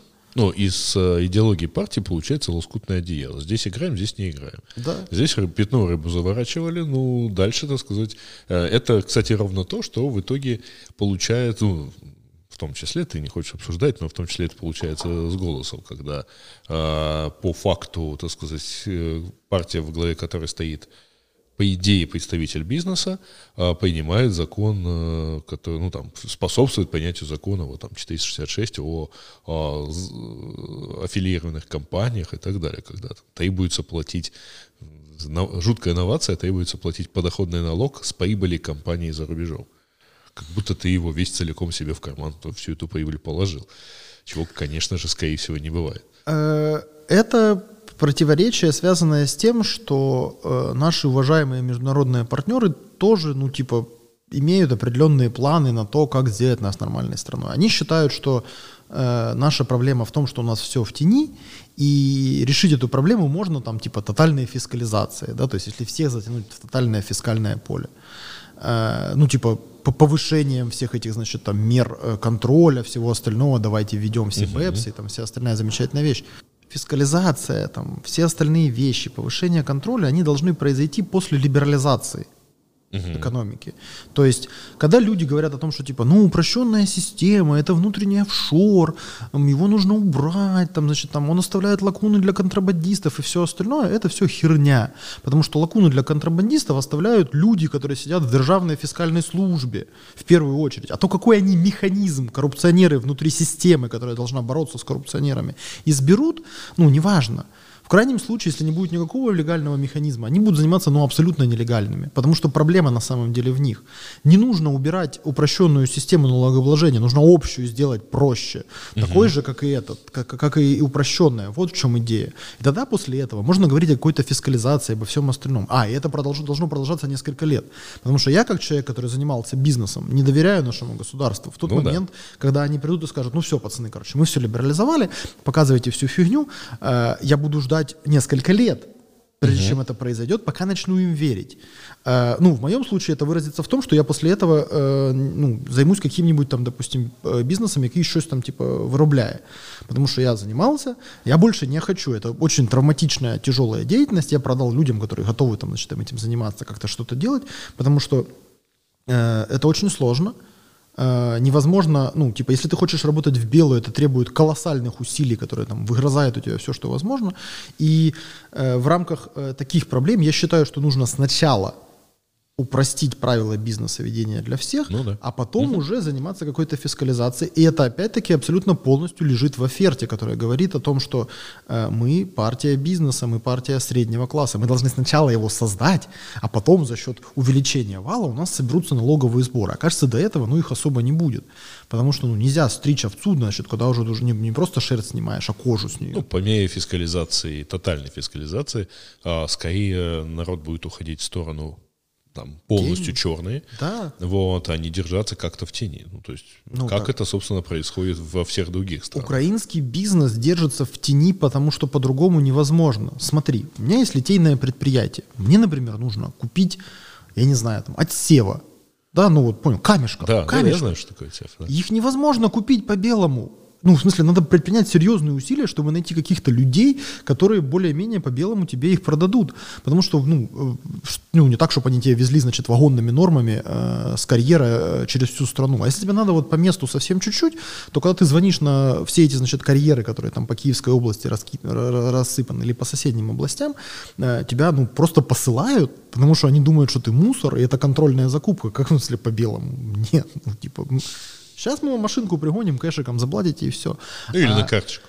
Да, ну и, соответственно, если И ты не вот... пишите, что это за отсев. Да, да, ну в смысле, и, и получается, вот тебе нужно банально э, залить э, э, бетоном, значит, да, то есть там какую-то площадку, ну, базовое, там, нулевой цикл строительства, создания чего-то, и у тебя уже возникают проблемы, когда тебе нужен кэш. А где ты его возьмешь?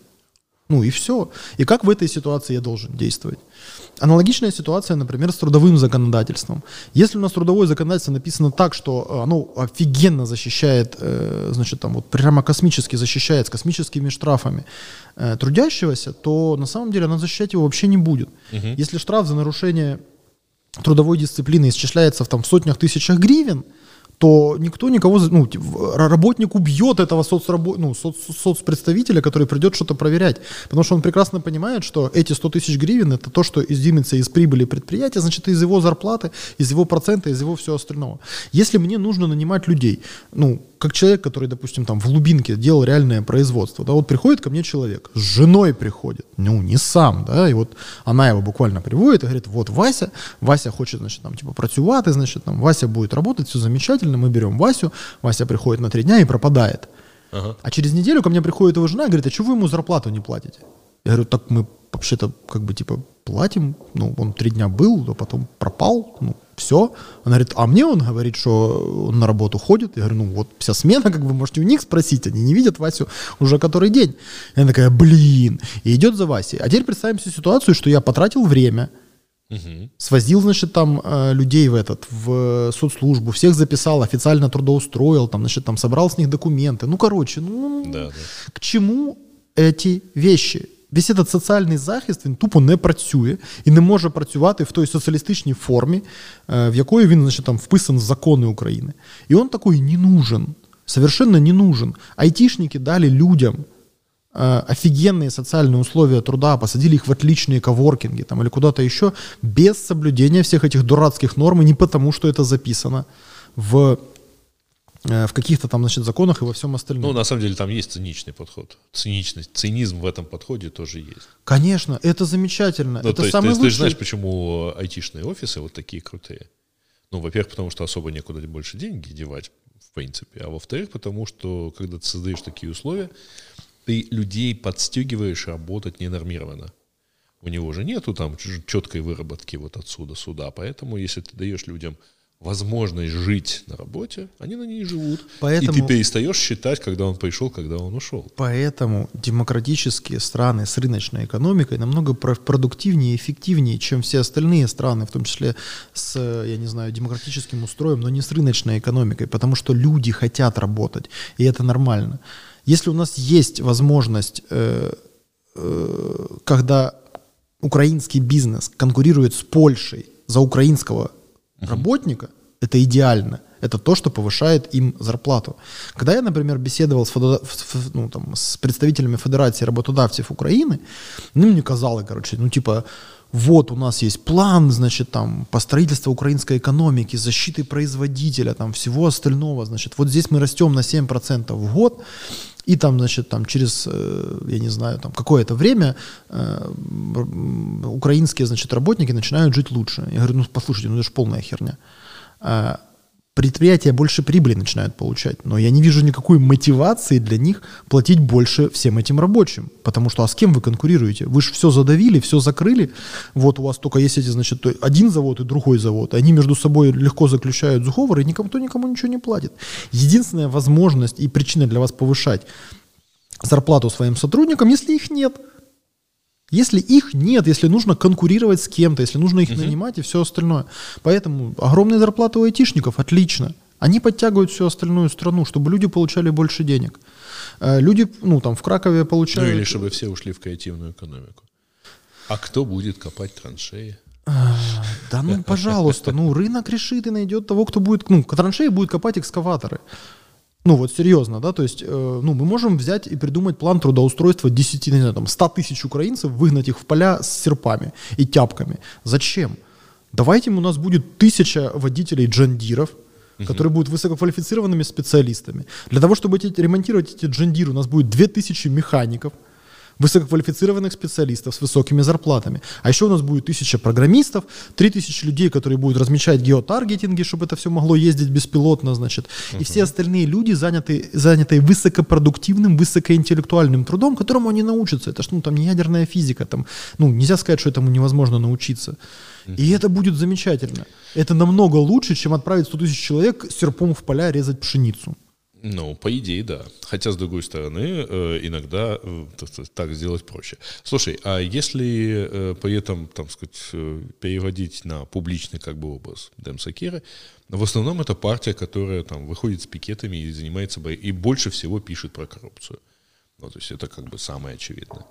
Это борьба против вот той самой неконкурентности, фактически там архаичности нашего экономического устройства, Э, или это там чаще всего просто красивая картинка, более, наиболее красивая, наиболее визуальная, наиболее публичная часть.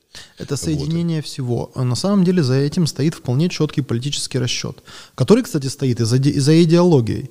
Я считаю, что деньги, которые получают, ну, которые получают корумпіровані кримінальні представителі правоохоронних органів э, та судебної системи, вони потрапляють в політику. Вони завдяки політиці реінвестуються. Uh-huh. Ну, типа, э, условные, значит, мусора берут и обелечивают э, наркоторговцев, э, содержателей нелегальных притонов, значит, там, содержателей нелегальных казино, собирают у них огромные бабки. Эти бабки они тратят на то, чтобы продвигать своих политических представителей во все сферы, в другие правоохранительные и защищать, органы. так сказать, собственное чиновное положение да, и, и расширять, и бесконечно расширять свои э, полномочия. Бесконечные. Базу, да, налогооблагаемую базу все запрещать. И так бесконечно они будут расширяться до тех пор, пока общество не начнет как-то противодействовать. Аналогичная ситуация происходит с государственными предприятиями. Государственные предприятия – ультимативный способ украсть э, миллиард долларов э, у государства, у всех нас. Как только они украли миллиард долларов, что им делать? Им некуда бежать.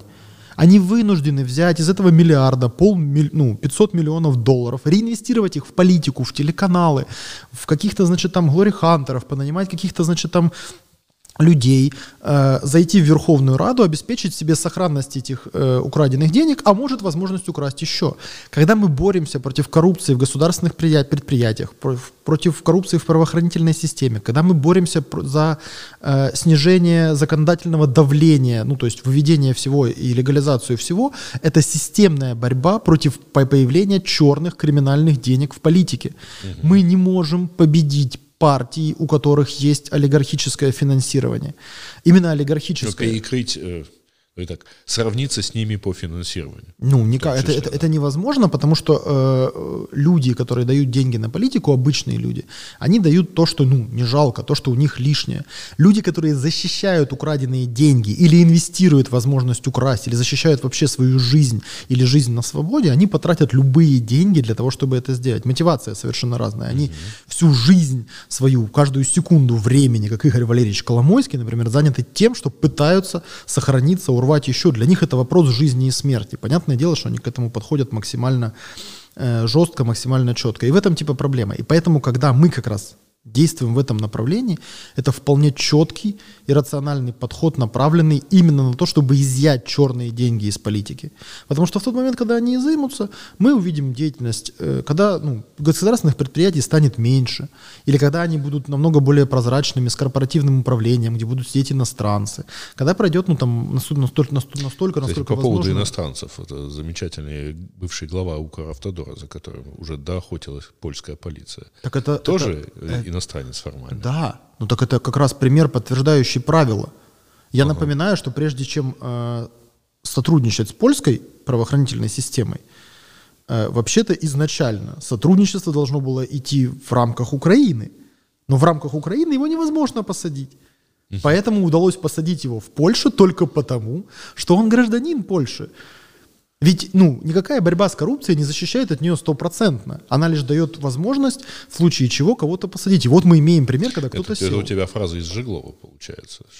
По- Порядок в стране определяется не наличием воров, а способностями властями, власти их обезвреживать. Ну, без понятия. Нет, почему? В случае с ворами я, кстати, не согласен категорически с этим утверждением. Э, Ну, это, это, это длинная, большая тема, ее сейчас раскрывать не хочется. Вернемся назад как раз к тому, что вся деятельность публичная, которую мы ведем, она целиком и полностью согласуется как с публичной офертой, так с идеологией, так и с вполне долгосрочным политическим планом, направленным на то, что э, в политике должны остаться только белые деньги, только деньги граждан и э, среднего, малого и крупного бизнеса. Тогда мы придем там к следующей итерации э, украинской политической системы, она тоже будет ну, не очень хорошей. Да? То есть после этого начнут говорить о том, что крупные компании лоббируют там какие-то свои интересы, значит, там и все остальное. Тут ассоциации лоббируют, тут какие-то объединения граждан, значит, тут вот э, клерикалы требуют вести изучение, значит, там закон, ну, там, Слова Божьего в школе, и тоже это будет проблема, но это будет проблемы не того уровня, с которым мы сталкиваемся сейчас. Это будут не проблемы того уровня, когда можно посадить невиновного человека в тюрьму на год и не понести за это никакой политической ответственности, и вообще никакой ответственности, и никто не понесет еще, возможно. А потом еще можно будет изобразить из себя, я не знаю, там, э, оппозиционера и уехать в Италию выращивать лимоны. Вот типа, что является ненормальным. И мы живем в такой системе исключительно потому, что все запрещено, но на самом деле все все делают. Э, Деньги, значит, э, из этого все делают, попадают в политику. Э, Политики закрепляются и дальше. Предприятия у нас, э, большая часть там, значит, крупных предприятий, они вроде как народные, только на самом деле они не народные, а частные. Деньги, украденные на этих предприятиях, опять-таки попадают в политику, короче, и мы имеем замкнутый круг, из которого невозможно выйти. И невозможно выйти никогда. Поэтому для того, чтобы разорвать этот круг, мы бьем во все стороны одновременно. Здесь мы выступаем за приватизацию, здесь мы боремся против коррупции, здесь мы выступаем за легализацию, для того, чтобы уменьшать количество черных и криминальных денег в украинской политике. Это единственное, что приведет к чему-то ну, там, более-менее эффективному. Я и- и важный еще момент, да, я не имею ничего против крупного капитала вообще и совершенно.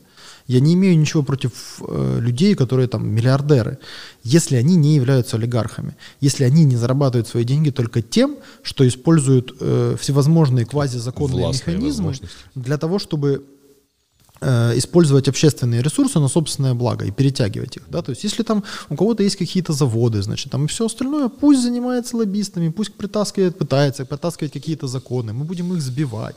Это там типа обычная какая-то деятельность, а не тогда, когда у нас, значит, просто купленный глава НКРЕКП, который шлепает, значит, что ему нужно, когда у нас э, тарифы принимаются по непонятно какой сетке, непонятно, что происходит, почему это, ну, короче, вот мне не нравятся именно олигархи. Если есть какие-то богатые люди, у них есть какие-то пожелания, господи, это на здоровье, ну там пытайтесь их реализовывать. Слушай, ну э, это все планы, например, на парламентские выборы, до которых еще 4 года.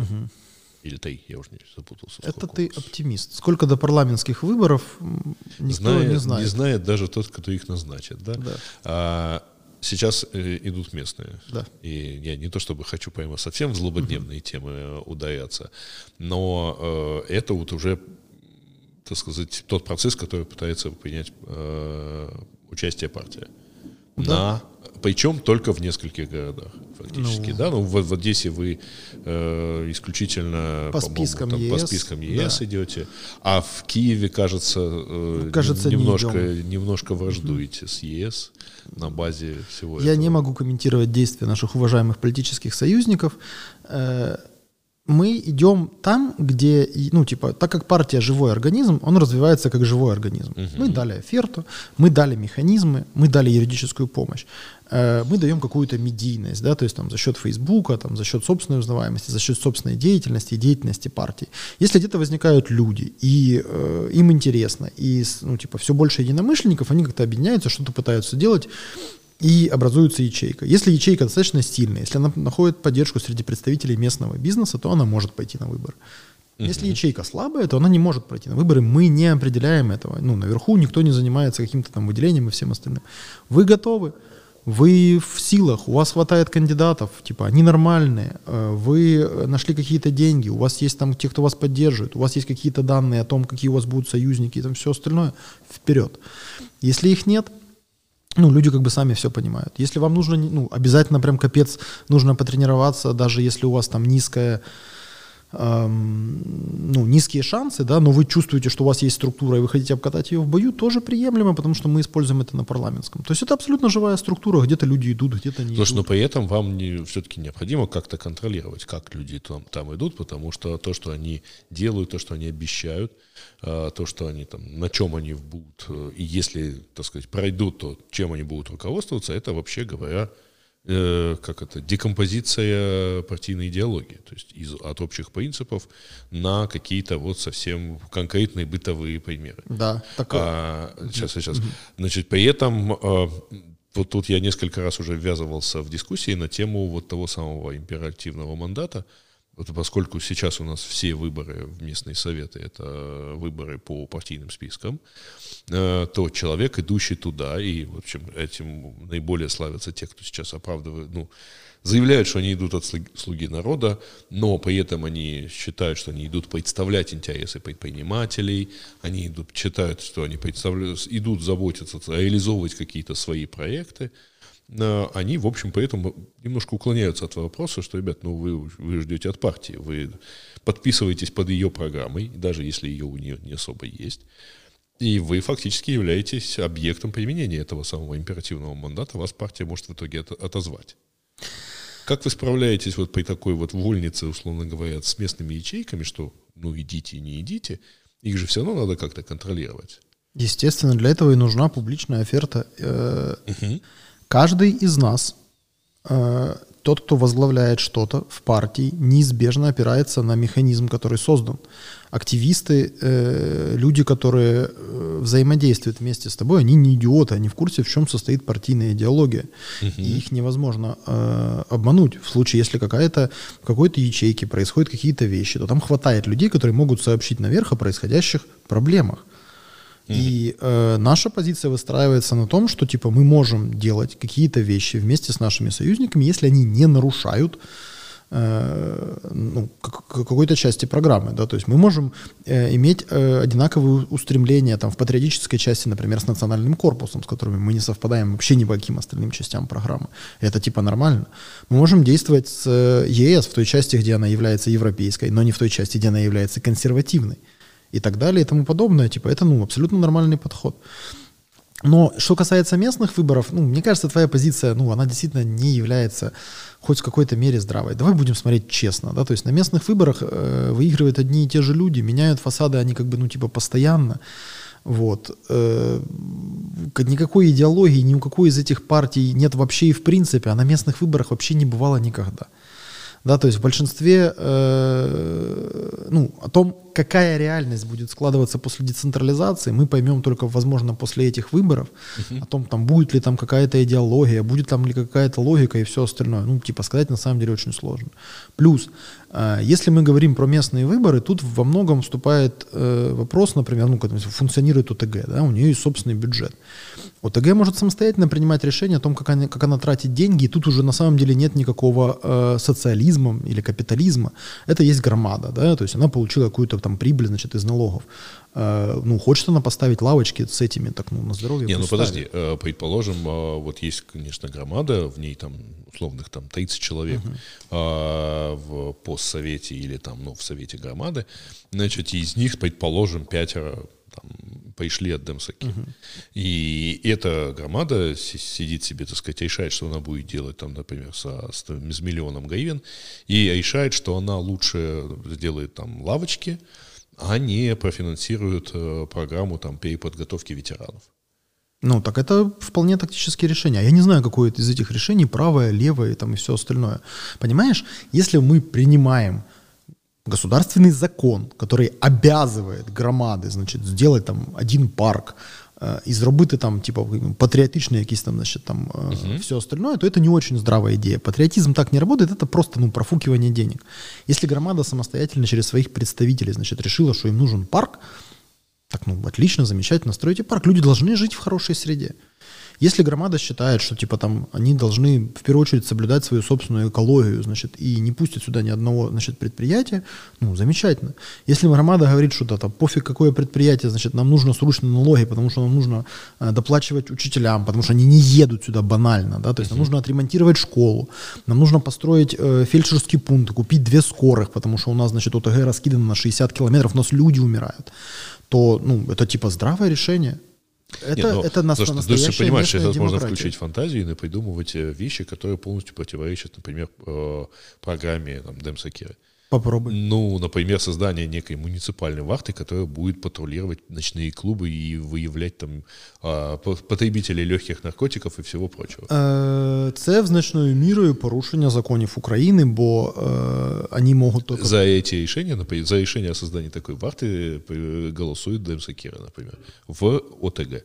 Ну, согласен, да. да действительно, вот, ты, вот ты, вот. ты, ты сумел э, привести подобный этот, но тем не менее э, не имеют права никого выявлять. Максимум, что они могут, это... Э, Иди, позвонить... ну, по, по духу это противоречит по духу, программе. По духу я согласен, да, действительно, э, какие-то, ну, там, подобные действия. Ну, то есть это вполне себе, наверное, да. повод для применения императивного ну, видишь, мандата. Мы, мы действительно, э, это, это серьезный повод для применения какого-то мандата, потому что, ну, деятельность в этом направлении Э, весьма странноватая, надо будет как-то, значит, там, типа, объяснять и все остальное. Не уверен, что это возможно. Но я жирю еще раз, как работает, как будет работать децентрализация в Э, ее нынешнем режиме, значит, со всеми костылями, там, с деньгами и со всем остальным, мы будем только узнавать. Из-за того, что мы не понимаем, как это работает сейчас, и мы тем более не понимаем, как оно будет работать через два года, мне достаточно сложно ответить о том, э, какая позиция от идеологии. Но мы, опять же, как, и обычно, как и каждый раз до этого, мы возьмем идеологию и будем смотреть, как она применяется, что мы можем поддерживать, чего мы не можем поддерживать. Да? То есть в случае, если Э, там применяется та самая ну, муниципальная варта, то нужно да, действительно говорить о каких-то ограничениях, которые мы можем поддерживать, а какие мы не можем поддерживать. То есть э, функції э, там, значить, цієї охорони повинні бути виключеними та переліченими. Тобто, ну, типу, угу. как это, исключ, исключ, выклю, ну и не противоречить список. другим, так сказать. Э, понятно, что вопрос легализации наркотиков или легализации проституции, это все-таки вопрос верхнего уровня, да, то угу. есть законодательного. Но, видимо, все-таки не надо устраивать, так сказать, патрулирование силами там, того же ОТГ. Да, это типа не считается... Ну, там, э, аид ну, по злачным местам затоки, это Видеопольский район, ну, то есть это ОТГ, и ну, это вполне такое можно Партия может сказать, что она не считает это эффективным расходованием средств громады. Типа, а зачем? А кого мы еще будем ловить, да? То есть, ну, можно, можно задать много интересных вопросов угу. по этому поводу. То есть, все-таки типа, придется, видимо. Я, да. я пока не на это надеюсь, потому что все-таки должны быть какие-то прав... основополагающие принципы.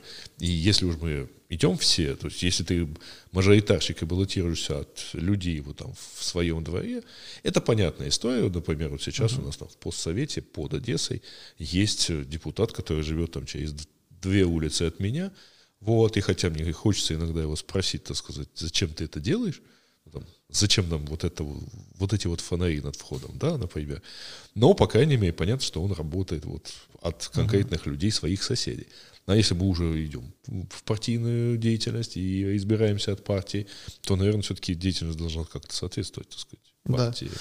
Но это, понимаешь, это что же не здравый перекос нашей системы, э, когда каким-то чертом у нас люди, э, отправленные в законодательную ветвь власти, э, занимаются, по сути, работой исполнительной, потому что исполнительная власть не работает. Ты сейчас обсуждаешь, ну, типа, работу, ну, реально неправильного механизма.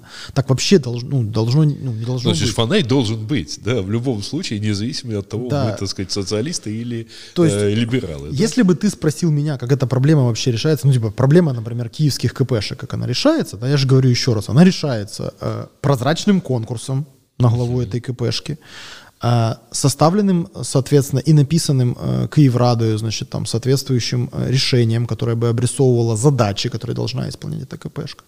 Потом, значит, при выборах главы этой КПшки мы должны бы увидеть Э, его план реализации этих задач, и потом в рамках этого плана мы должны были бы увидеть какие-либо действия, да, то есть там, там изменение парков и всего остального, но при этом депутат не должен бегать, не должен говорить, сюда поставь лавочку, значит, я сказал, потому что это... Ну, С это моим не... именем. Да. Нет, то, что если, если депутат как меценат чего-то хочет куда-то поставить, пусть ставит на здоровье, да, то есть, но если депутат э, просто привел к тому, перечислению субвенций, это не является очень здравой вещью, потому что это как раз есть та самая политизация вопроса, которую э, хотелось бы избежать, но которую никто никогда э, не избегает и, наоборот, считает самым нормальным.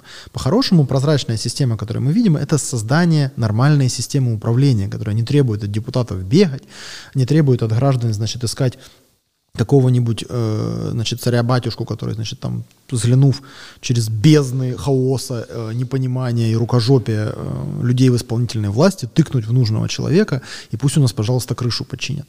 В этом-то и проблема нашей страны в том, что никто даже не пытается реализовать или понять, или подумать о том, какие решения являются по-настоящему правильными. Что должны быть там, типа, ну, то же самое, я же не знаю, там, с государственными компаниями, да, по большому счету, что КПХ, что госкомпания, одинаковая проблема.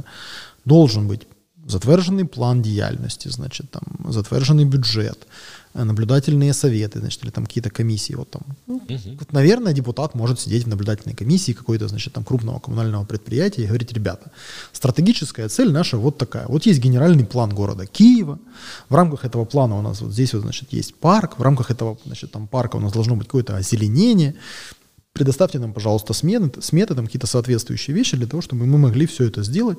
Дальше конкурсы прозрачные, значит, на исполнителей там, или там на поставки, на все остальное. Вот это нормальная работа. Вместо этого мы видим беготню, тушение пожаров, значит, там, голыми задницами, какие-то непонятные вещи, и люди, которые э, гордо заклеивают мне, значит, там, э, подъезд э, листовкой о том, что они лично, вот прямо вот... Вот в этом лифте поменяли лампочку. Не, да? ну вот э, сделали э, реновацию э, детской площадки в Маринском парке. Вот, вот 4 года. Это народный депутат клеит еще, потому что теперь он э, идет как типа вип-агитатор в Киевраду.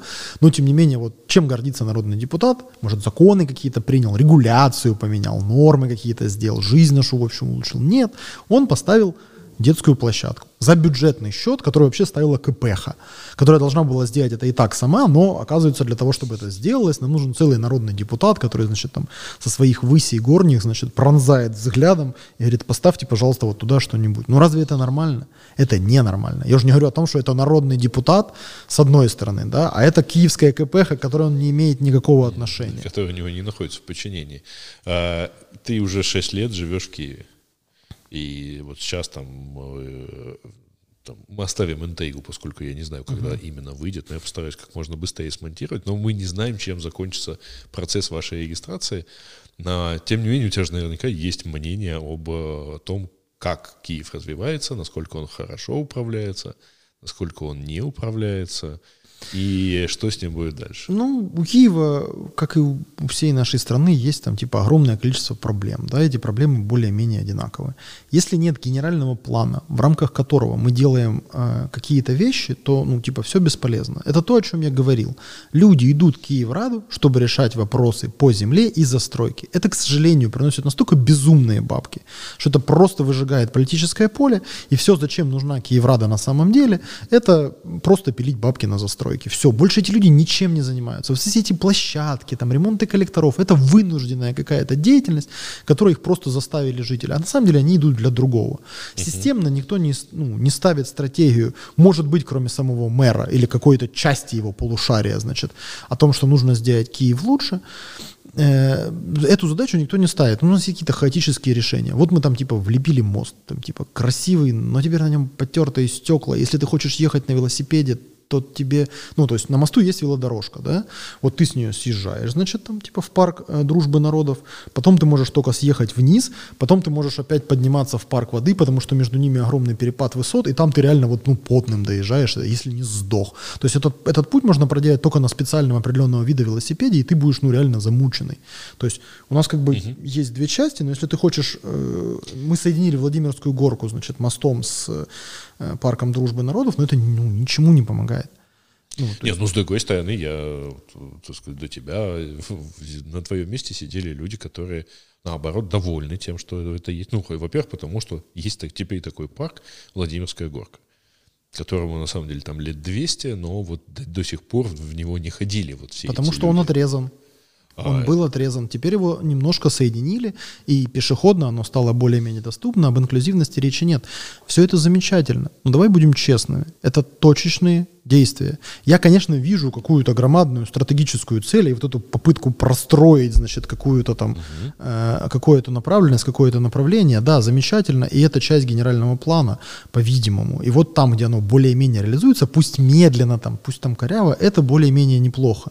Но в то же время мы видим, ну, там, остальные все вещи, да, то есть мы видим точечную застройку совершенно какими-то ужасными ворвиглазными зданиями, да, то есть мы видим там системную коррупцию, значит, там, выгнали Столара, заменили его на комарни, Магнитского, который теперь то ли, я не знаю, там пилит, значит, просто бабки коррупционно, то ли представляет Ермака, значит, там с офисом президента в Киевской міської администрации. Ну, короче, то есть я еще, еще видим, видимо, так сказать, диспропорцию в развитии между тем, что здесь строятся небоскребы, а здесь не, не строятся к ним дороги, например, и парковки. Не, это та самая проблема в отсутствии э, плана, о которой мы рассуждали. Почему я считаю, mm-hmm. что застройка основная проблема? Потому что многие люди не умеют думать системно. Смотрите, вот у нас был район, и э, этот район был построен согласно плану, и в нем было примерно столько жителей. Для этих стольких жителей построили дороги, но это еще ладно с ним. Построили канализацию, построили подстанции. И если канализацию, ну, если там, допустим, подстанции, вы еще можете как-нибудь там докинуть лишних проводов, провести одну лэп, там, я не знаю, значит, э, дороги там можно, ну, попытаться, наверное, расширить, или пусть стоят в пробках, и оно как-то само собой регулируется, то проблемы с канализацией, с коллекторами не исправляются. Если в этом районе воткнули три высотки, которые там квазизаконным или незаконным способом врезались в общую канализационную трубу, то давление э, соответствующих фекалий в ней выросло там во много раз и вы ничего не можете с этой трубой сделать, потому что ее нельзя расширить, ну ее нельзя раскатать. Угу. Вы можете, наверное, за безумные деньги, там, с, имея проблемы с землеотводом, потому что все же застроено, да, вы как копать эту, где вы ее трубу, вы ее по, по воздуху кинете или угу. как? Это же надо выкопать, а все застроено негде. Ну, допустим, вы нашли, а, она, кстати, должна быть прямой, потому что если она изгибается, то у вас проблемы связанные с гидродинамикой. Окей, вы нашли какую-то возможность, построили ее там, значит, цепью с этими, с компрессорами, которые ее тянут, значит, вот вы ее построили, а она выходит в другую трубу, побольше диаметром, но которая тоже построена была в рамках генерального плана, предполагающего, что у вас три микрорайона. 60-го года. Да. да. И все. И все, ну и все это закончилось. И эти проблемы накапливаются валом, они превращают Киев в очень неудобный город. Он идет процесс урбанизации. Мы не можем ему противодействовать и не должны ему противодействовать. Мы должны развивать Киев как общую громаду как агломерацию, в кооперации с пригородами, с кооперацией с другими городами, фактически со всей областью. Угу. Должны строиться соответствующим образом дороги. Мы должны заниматься плановой застройкой, микрорайонной застройкой, которые должны идти в рамках плана. Мы должны делать реновацию э, тех э, домов, которые есть. То есть мы должны как-то строить дороги, исходя из предположения, что мы хоть примерно понимаем, сколько людей будет здесь жить. Да, то есть если вы там, э, ну вот там Печерская рядом с родиной матерью, да, то есть там вдоль улицы Лаврской, это же просто ну какая-то дичь, значит. То есть вот если сфотографировать его по годам, да, то есть ну вот тут типа вроде как частный сектор, бах, высотка, значит, там на 20 этажей, на 40 этажей.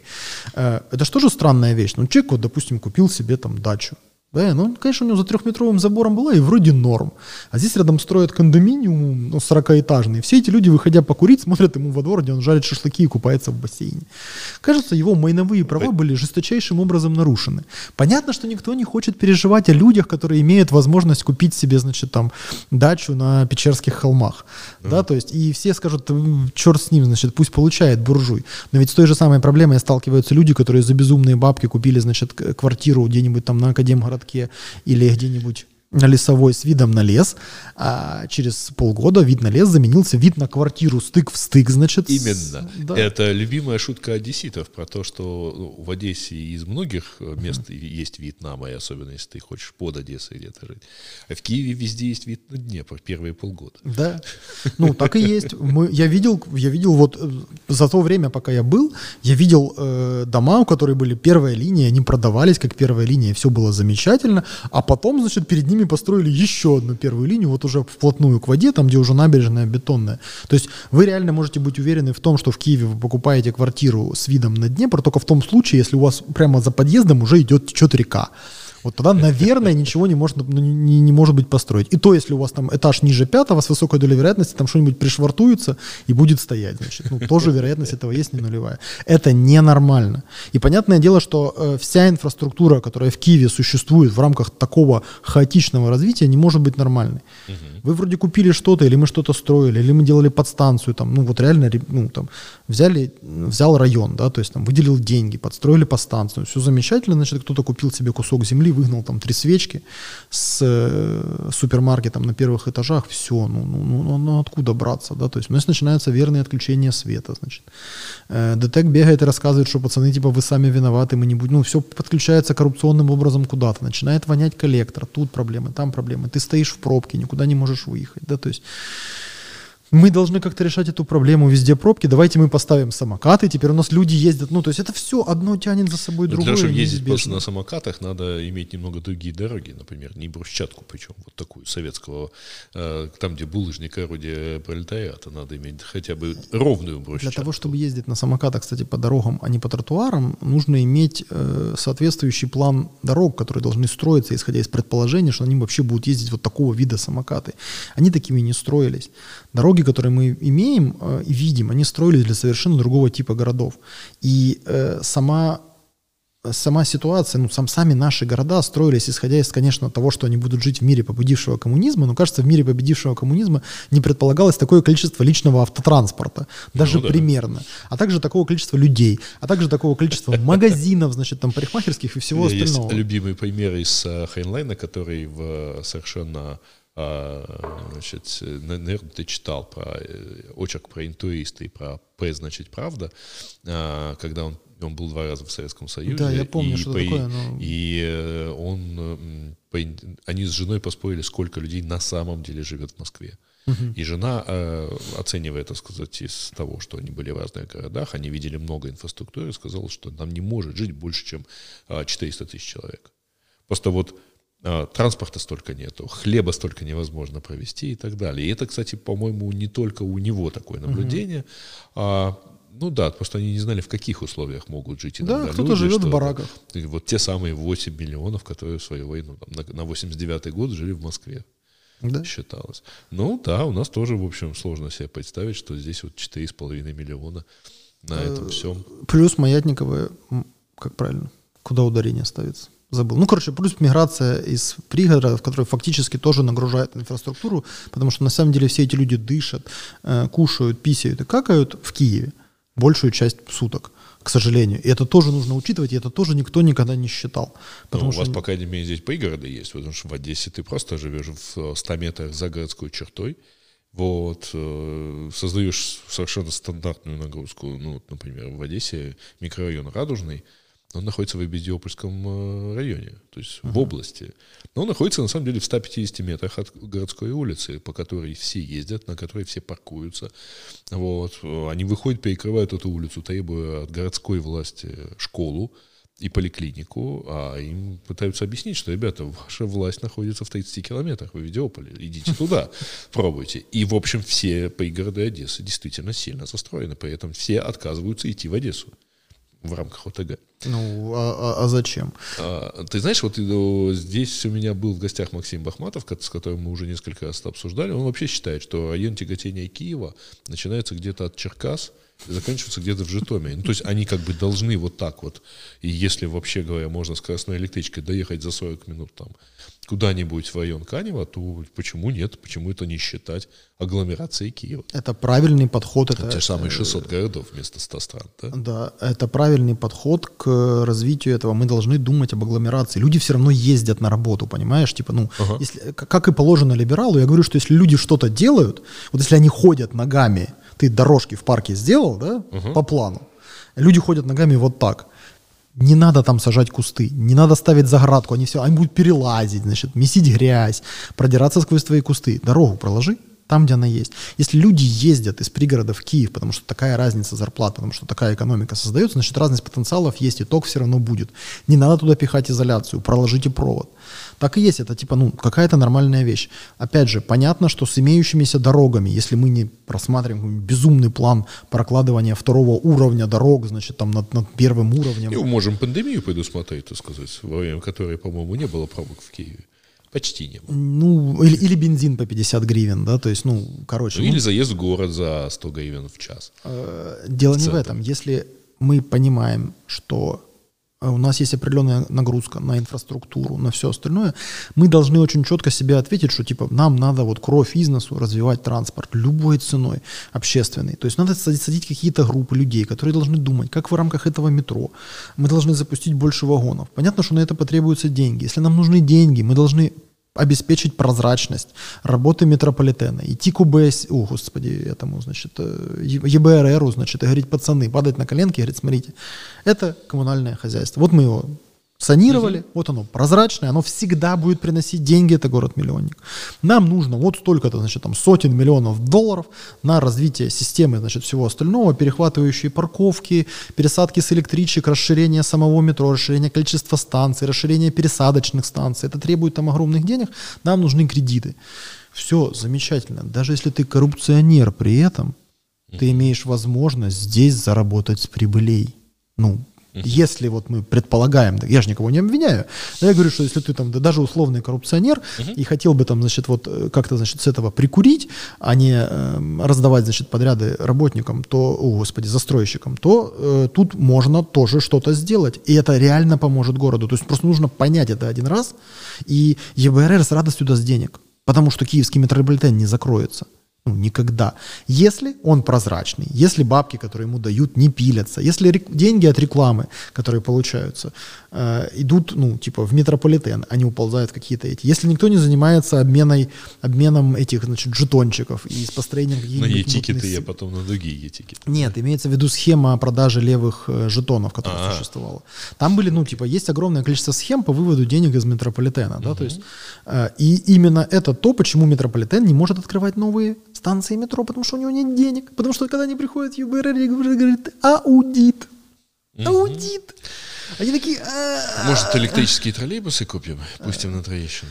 Нет, так ну... Последний это, мем, это, который это, успел попасть в это. Это, та же сам, это, это та же самая проблема, которая связана с тем, что если вы хотите брать деньги у Запада, а нам нужны деньги у Запада, они дешевые.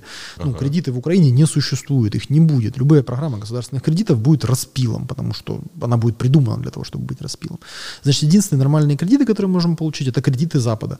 Хоть макрофинансовая помощь стране от МВФ, значит, там, хоть помощь государственным бюджетам, хоть помощь кому, она всегда одинаковая. Даже про частников та же самая проблема. Украинский бизнес делится на, ровно на две части.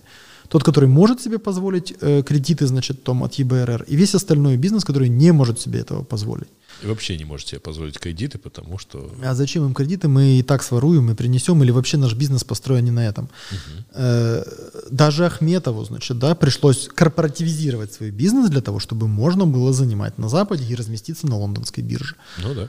Э, и это открыло ему доступ к кредитованию, потом он начал войну с кредиторами. Ну, то есть это, это отдельный процесс, но у него хотя бы были какие-то деньги на развитие, он мог что-то сделать. Ту же самую процедуру должны пройти как наши госпредприятия, так и наши какие-нибудь муниципальные единицы и ОТГ, так и, соответственно, э, страна в целом целиком.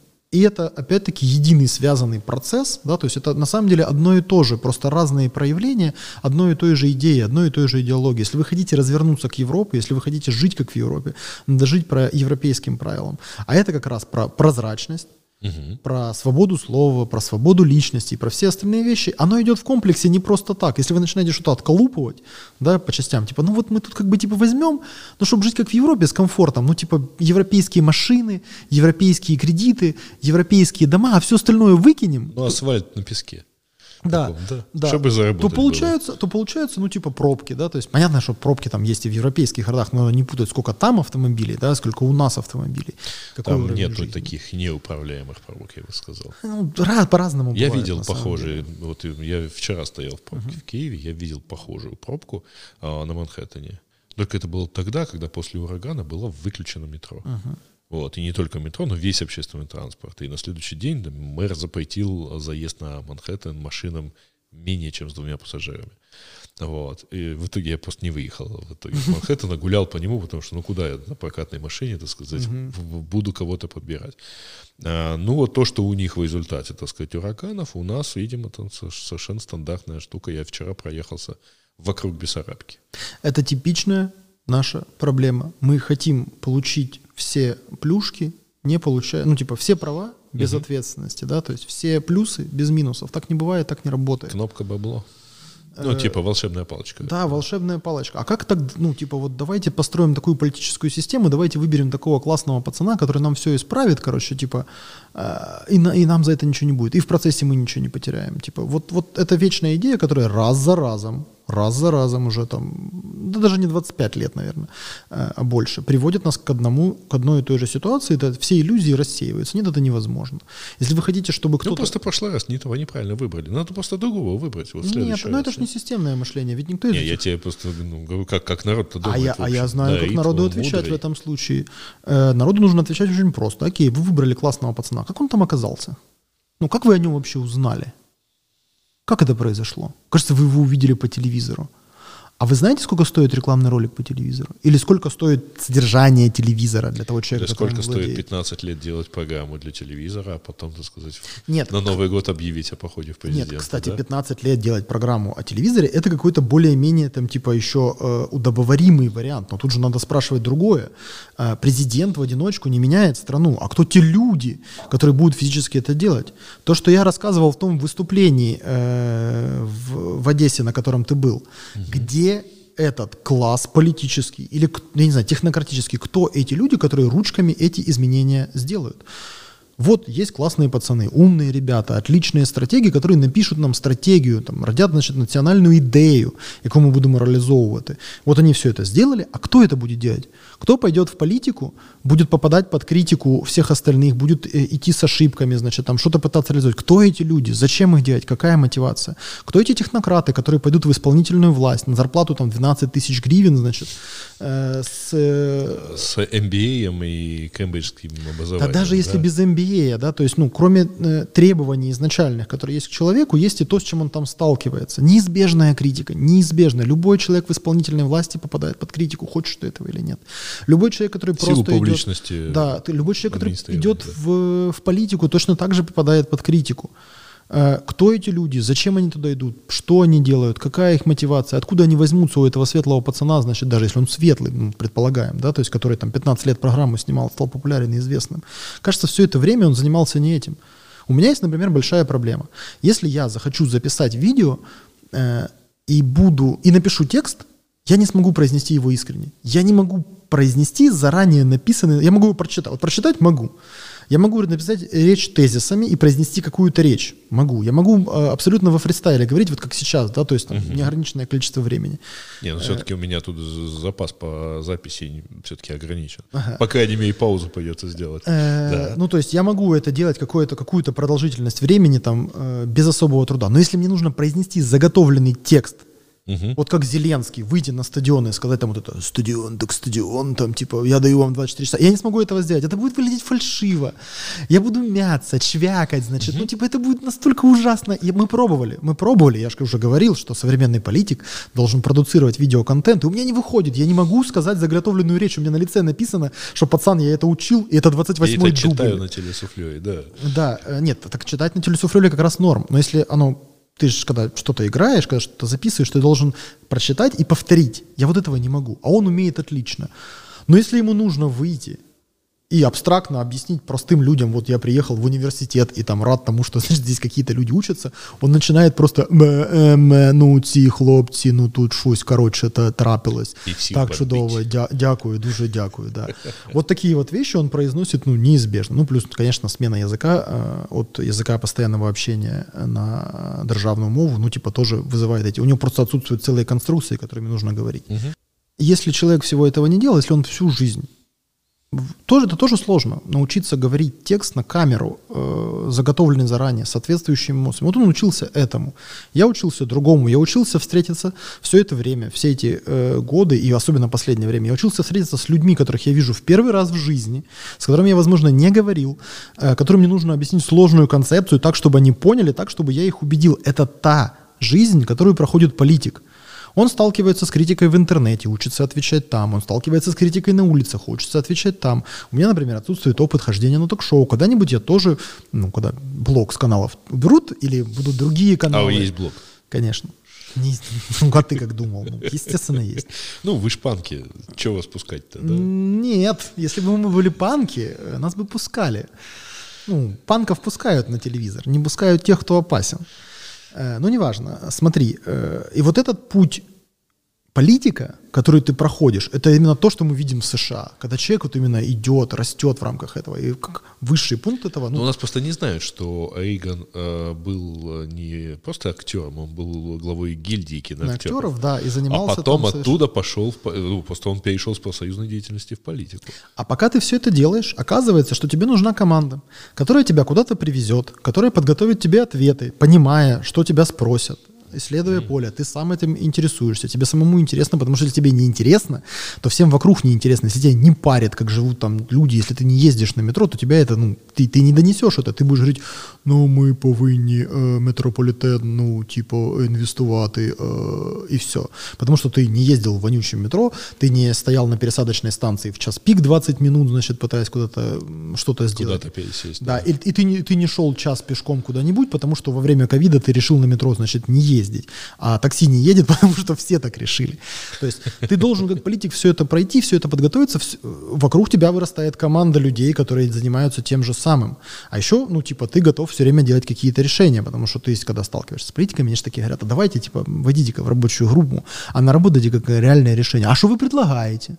И они тебя критикуют в ответ. И то есть ты уже начинаешь предлагать какие-то решения, они там с Ну тобой... да, и надо еще отличить те моменты, когда тебя канализируют, так сказать, отводят, так сказать, чтобы ты уходил в правильный канал и не путался тут под ногами Тоже, с плакатами. тоже точно такой же вариант. Вот ты проходишь путь развития политика, и потом, в результате всего этого, ты, значит, выигрываешь там какие-то выборы, идешь на исполнительные, ну, или отправляешь людей на исполнительные должности, в исполнительной власти, получаешь какие-то результаты и двигаешься дальше.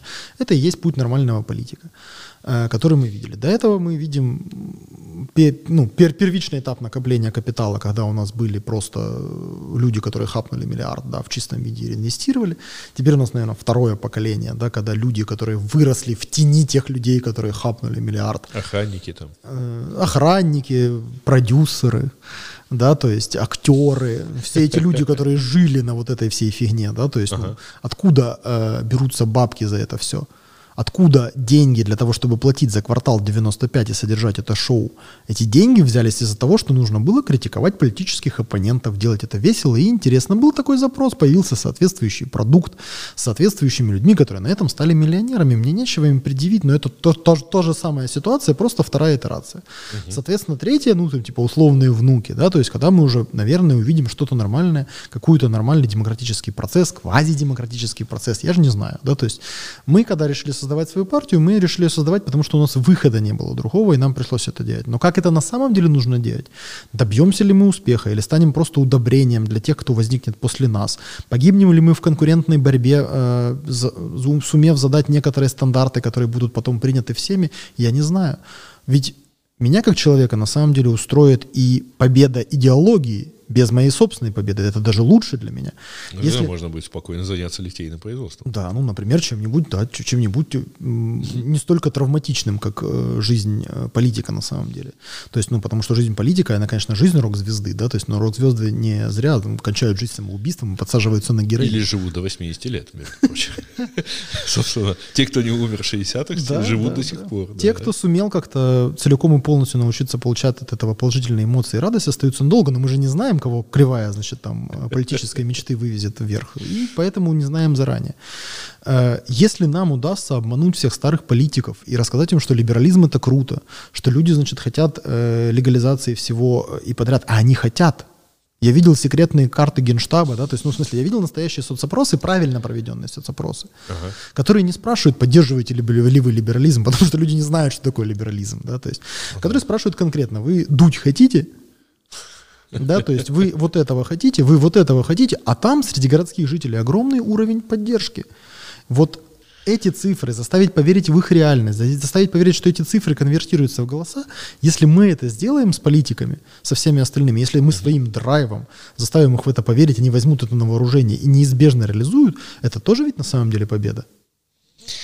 А, давай на этой оптимистической ноте закругляться, потому что Я готов. прямо хорошая такая вот это, что вот, вот, вот, вот это и цель, так сказать, всей этой политики. Э, когда это все дело будет смонтировано, мы будем знать, так сказать, по крайней мере, часть таинственности, так сказать, над вашим будущим будет снята, я надеюсь. Вот, так что, но я теперь понимаю, что надо вот как минимум очень быстро вот монтировать именно этот выпуск и, и выкладывать. Так что будем стараться где-то на следующей неделе, так сказать. Да, я титрами допишу, так сказать, 9 дней спустя. Их такие пустили или нет? Э, два дня. Два дня апелляция. Вот, э, жалоба в ЦВК бесполезна, ЦВК, значит, будет стоять на своем и не будет лезть в э, этот конфликт. Э, а там дальше ну, уголовні дела для членів територіальної виборчої комісії, які е, порушили закон е, задля нас особисто, нас особисто значить, викинули, ага. усунули від виборів.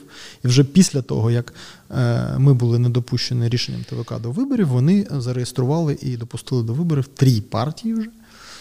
Е, з такою самою системою фінансування, як у нас. Я вважаю, що це порушення закону. Я вважаю, що люди, які це зробили, повинні понести е, кримінальну відповідальність. Угу. И это тоже будет на самом деле, это, наверное, будут одни из немногих членов, так сказать, избирательных комиссий, которые на протяжении последних 15 лет а, все-таки понесут за что-то ответственность. Да, потому что, потому что не все это да, у нас длилось с 2004 года. Это самая большая проблема в том, что у нас никого не сажают. Неотвратимость э, должна Отсутствует в принципе. То есть, присутствовать. Спасибо тебе, что пришел, и пока что поставил рекорд, так сказать, продолжительности разговора, а, и я даже не знаю, но все равно, как, как и говорил, я вырезать, так сказать, ничего особо не собираюсь. Спасибо, что пришел, э, и успехов, так сказать, в политической деятельности, э, если не для тебя, то, так сказать, так для всей партии. Дякую, дякую. Дуже дякую. До побачення.